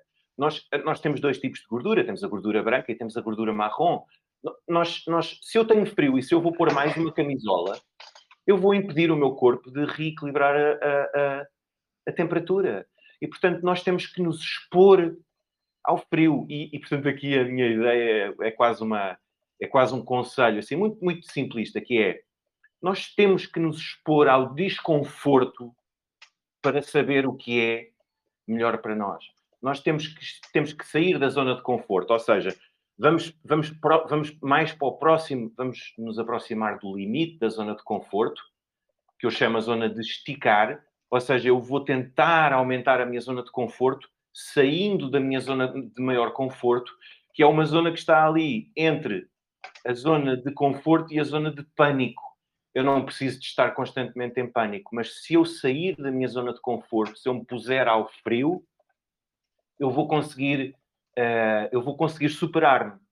E portanto as pessoas estão muito focadas no, no seu ponto de, na, na, no seu conforto. e em tudo, não é? Na dieta, no trabalho, na vida. Nós temos que ser mais temos que, temos que ser mais como o Marco Aurélio, não é? Nós temos que optar por ser estoicos. Nós temos que ter uma mentalidade mais estoica, que é preocupar-nos com as variáveis que nós podemos controlar. E por isso é que dá trabalho ter saúde, dá trabalho envelhecer, definhar com saúde e, e, e, morrer de pé, como tu dizes, não é? O fósforo. Eu achei bem gira essa analogia, não é? Porque nós, o, o fósforo queimado, ele encarquilha, ele vai, ele vai, ele vai mingando, mingando. Vai minguando, exatamente. Morrer, morrer de pé dá trabalho. E quem é que morre de pé hoje em dia? É Ninguém. Verdade. É verdade, é verdade. Eu quero morrer de pé, eu quero morrer com uma ereção. Estás a perceber? Eu quero, eu quero morrer com tesão, eu quero morrer, mas eu quero morrer e saber que no dia anterior estive a brincar com os meus netos, que, que me levantei, que fiz isto, que fiz aquilo. Não quero ficar apetrechado ao, ao conforto, a, a, a definhar. Eu acho que é uma das maneiras que nós podemos fazer isso é precisamente contrariar a tendência que é rasgar a dieta do velhote e comer mais proteína. Exato, exato. Perfeito, João. Perfeito. João, João, é a gente ter autonomia até o último dia. Isso. eu acho mesmo. que isso é o mais importante. A gente tem que é ter autonomia, é envelhecer com autonomia. As pessoas perdem autonomia. E aí acabam a gente, nos últimos dois anos de vida, que são os anos que as, depois que aparece a doença, a gente é o, é o, são os, o período que a gente mais gasta em saúde com as pessoas. As pessoas passam a vida inteira sem gastar nada, mas os últimos dois anos é que aparece tudo. Então, assim, que aí elas acabam perdendo a autonomia. Cada internação hospitalar diminui algo na autonomia. Então, essas, eu acho que o que a gente tem que buscar é ter autonomia de vida até o último dia das nossas vidas. Porque a única certeza é que a gente vai acabar morrendo. Sem então, dúvida. que a gente mantenha a autonomia, que é a pior coisa que a gente pode perder. Depender das pessoas para ir no banheiro, para comer, para levantar da cama. E a gente precisa pensar nisso, que a, a, a velhice ela faz com que a gente perca a autonomia. E a gente manter um músculo bem saudável, a gente saber como, como uh, uh, o nosso cérebro saudável, eu acho que talvez seja as coisas mais importantes que a gente tem que pensar que isso vai acontecer e que a gente tem que prevenir. Excelente, excelente. A, a, eu gosto tá bastante disso. Essas, essas reflexões são interessantes, viu? Fala, Eu gosto bastante disso, é, da, da gente viver, né? Da gente não sobreviver, né, Henrique? Porque... Isso. É, é, é essa, essa, essa é uma coisa, essa é uma coisa interessante também. Hoje em dia a gente mais sobrevive, quando eu falo a gente, sendo solidário, né? Porque a gente que, que saiu da Matrix, que pensa diferente, que procura outras coisas, que procura procura ativamente por essa por esse conhecimento, por esse desconforto, como o João falou, a gente já tem uma vida diferenciada, né? Se a gente parar para pensar, a gente já tem uma vida diferenciada, a gente já tem uma vida mais rica, a gente já tem uma vida mais mais consciente, né? E possivelmente, é, porque no final das contas a gente nunca sabe quando nós vamos, né? A gente só sabe que vai. Né? Então, Isso. possivelmente a gente vai ter uma vida melhor até o fim dos nossos dias. Eu penso dessa forma. Sem dúvida, sem dúvida. Né? Não é, não é aquela questão de chegar aos 200. Eu não quero chegar aos 200 anos, não. Eu quero é, quando chegar a minha altura, morrer de pé que é como disse a doutora Gabriela, é dignidade, dignidade, não é? autonomia. Quando chegar a minha altura, que seja, tudo bem, eu, eu já aceitei a morte e eu acho que quanto mais cedo nós aceitarmos a morte, mais preparados estamos para viver. Gostei, João, gostei dessa frase. Gostei dessa frase. Rapaz, vou dizer, a gente está aqui com a rebelião saudável e filosófica também, né? Muito bom, muito bom. Galera, já são 8h20, a gente já está indo para duas horas de, de, de bate-papo, mas assim, todo mundo está aqui, né? Tem 26 pessoas aqui junto, quer dizer, a galera entrou e não saiu, significa que o papo estava muito bom. Agradeço demais a participação de vocês, tá certo? Na próxima quarta-feira vamos estar por aqui de novo, fazendo o nosso, fazendo o nosso bate-papo. E só para a galera que está escutando, Hoje à noite, 19h30, eu e a doutora Gabriela, Gabi, vamos estar batendo um papo sobre suplementação. Então, se tiver alguma dúvida sobre suplemento, anota aí, ou vai lá no Instagram dela, no meu, tem uma caixinha de perguntas que a gente abriu lá, para você perguntar. A gente vai estar batendo um papo hoje às 19h30, tá bom? Um forte abraço a todos e a gente se encontra na próxima quarta-feira na nossa reunião da Rebelião Saudável. Se você gosta do nosso trabalho, deixe um review 5 estrelas no aplicativo que você usa para escutar o podcast. Você pode deixar um review 5 estrelas e pode também deixar lá o seu elogio, a sua sugestão ou a sua crítica. É muito importante que você faça isso porque você vai ajudar a Rebelião Saudável a chegar a um número maior de pessoas. Você também pode dar suporte ao nosso trabalho, né, todo o nosso investimento de tempo, nos apoiando via Patreon. Assim a gente pode continuar a oferecer o melhor conteúdo de qualidade, sem anúncio e de forma totalmente gratuita. O link para o nosso Patreon você vai encontrar no show notes.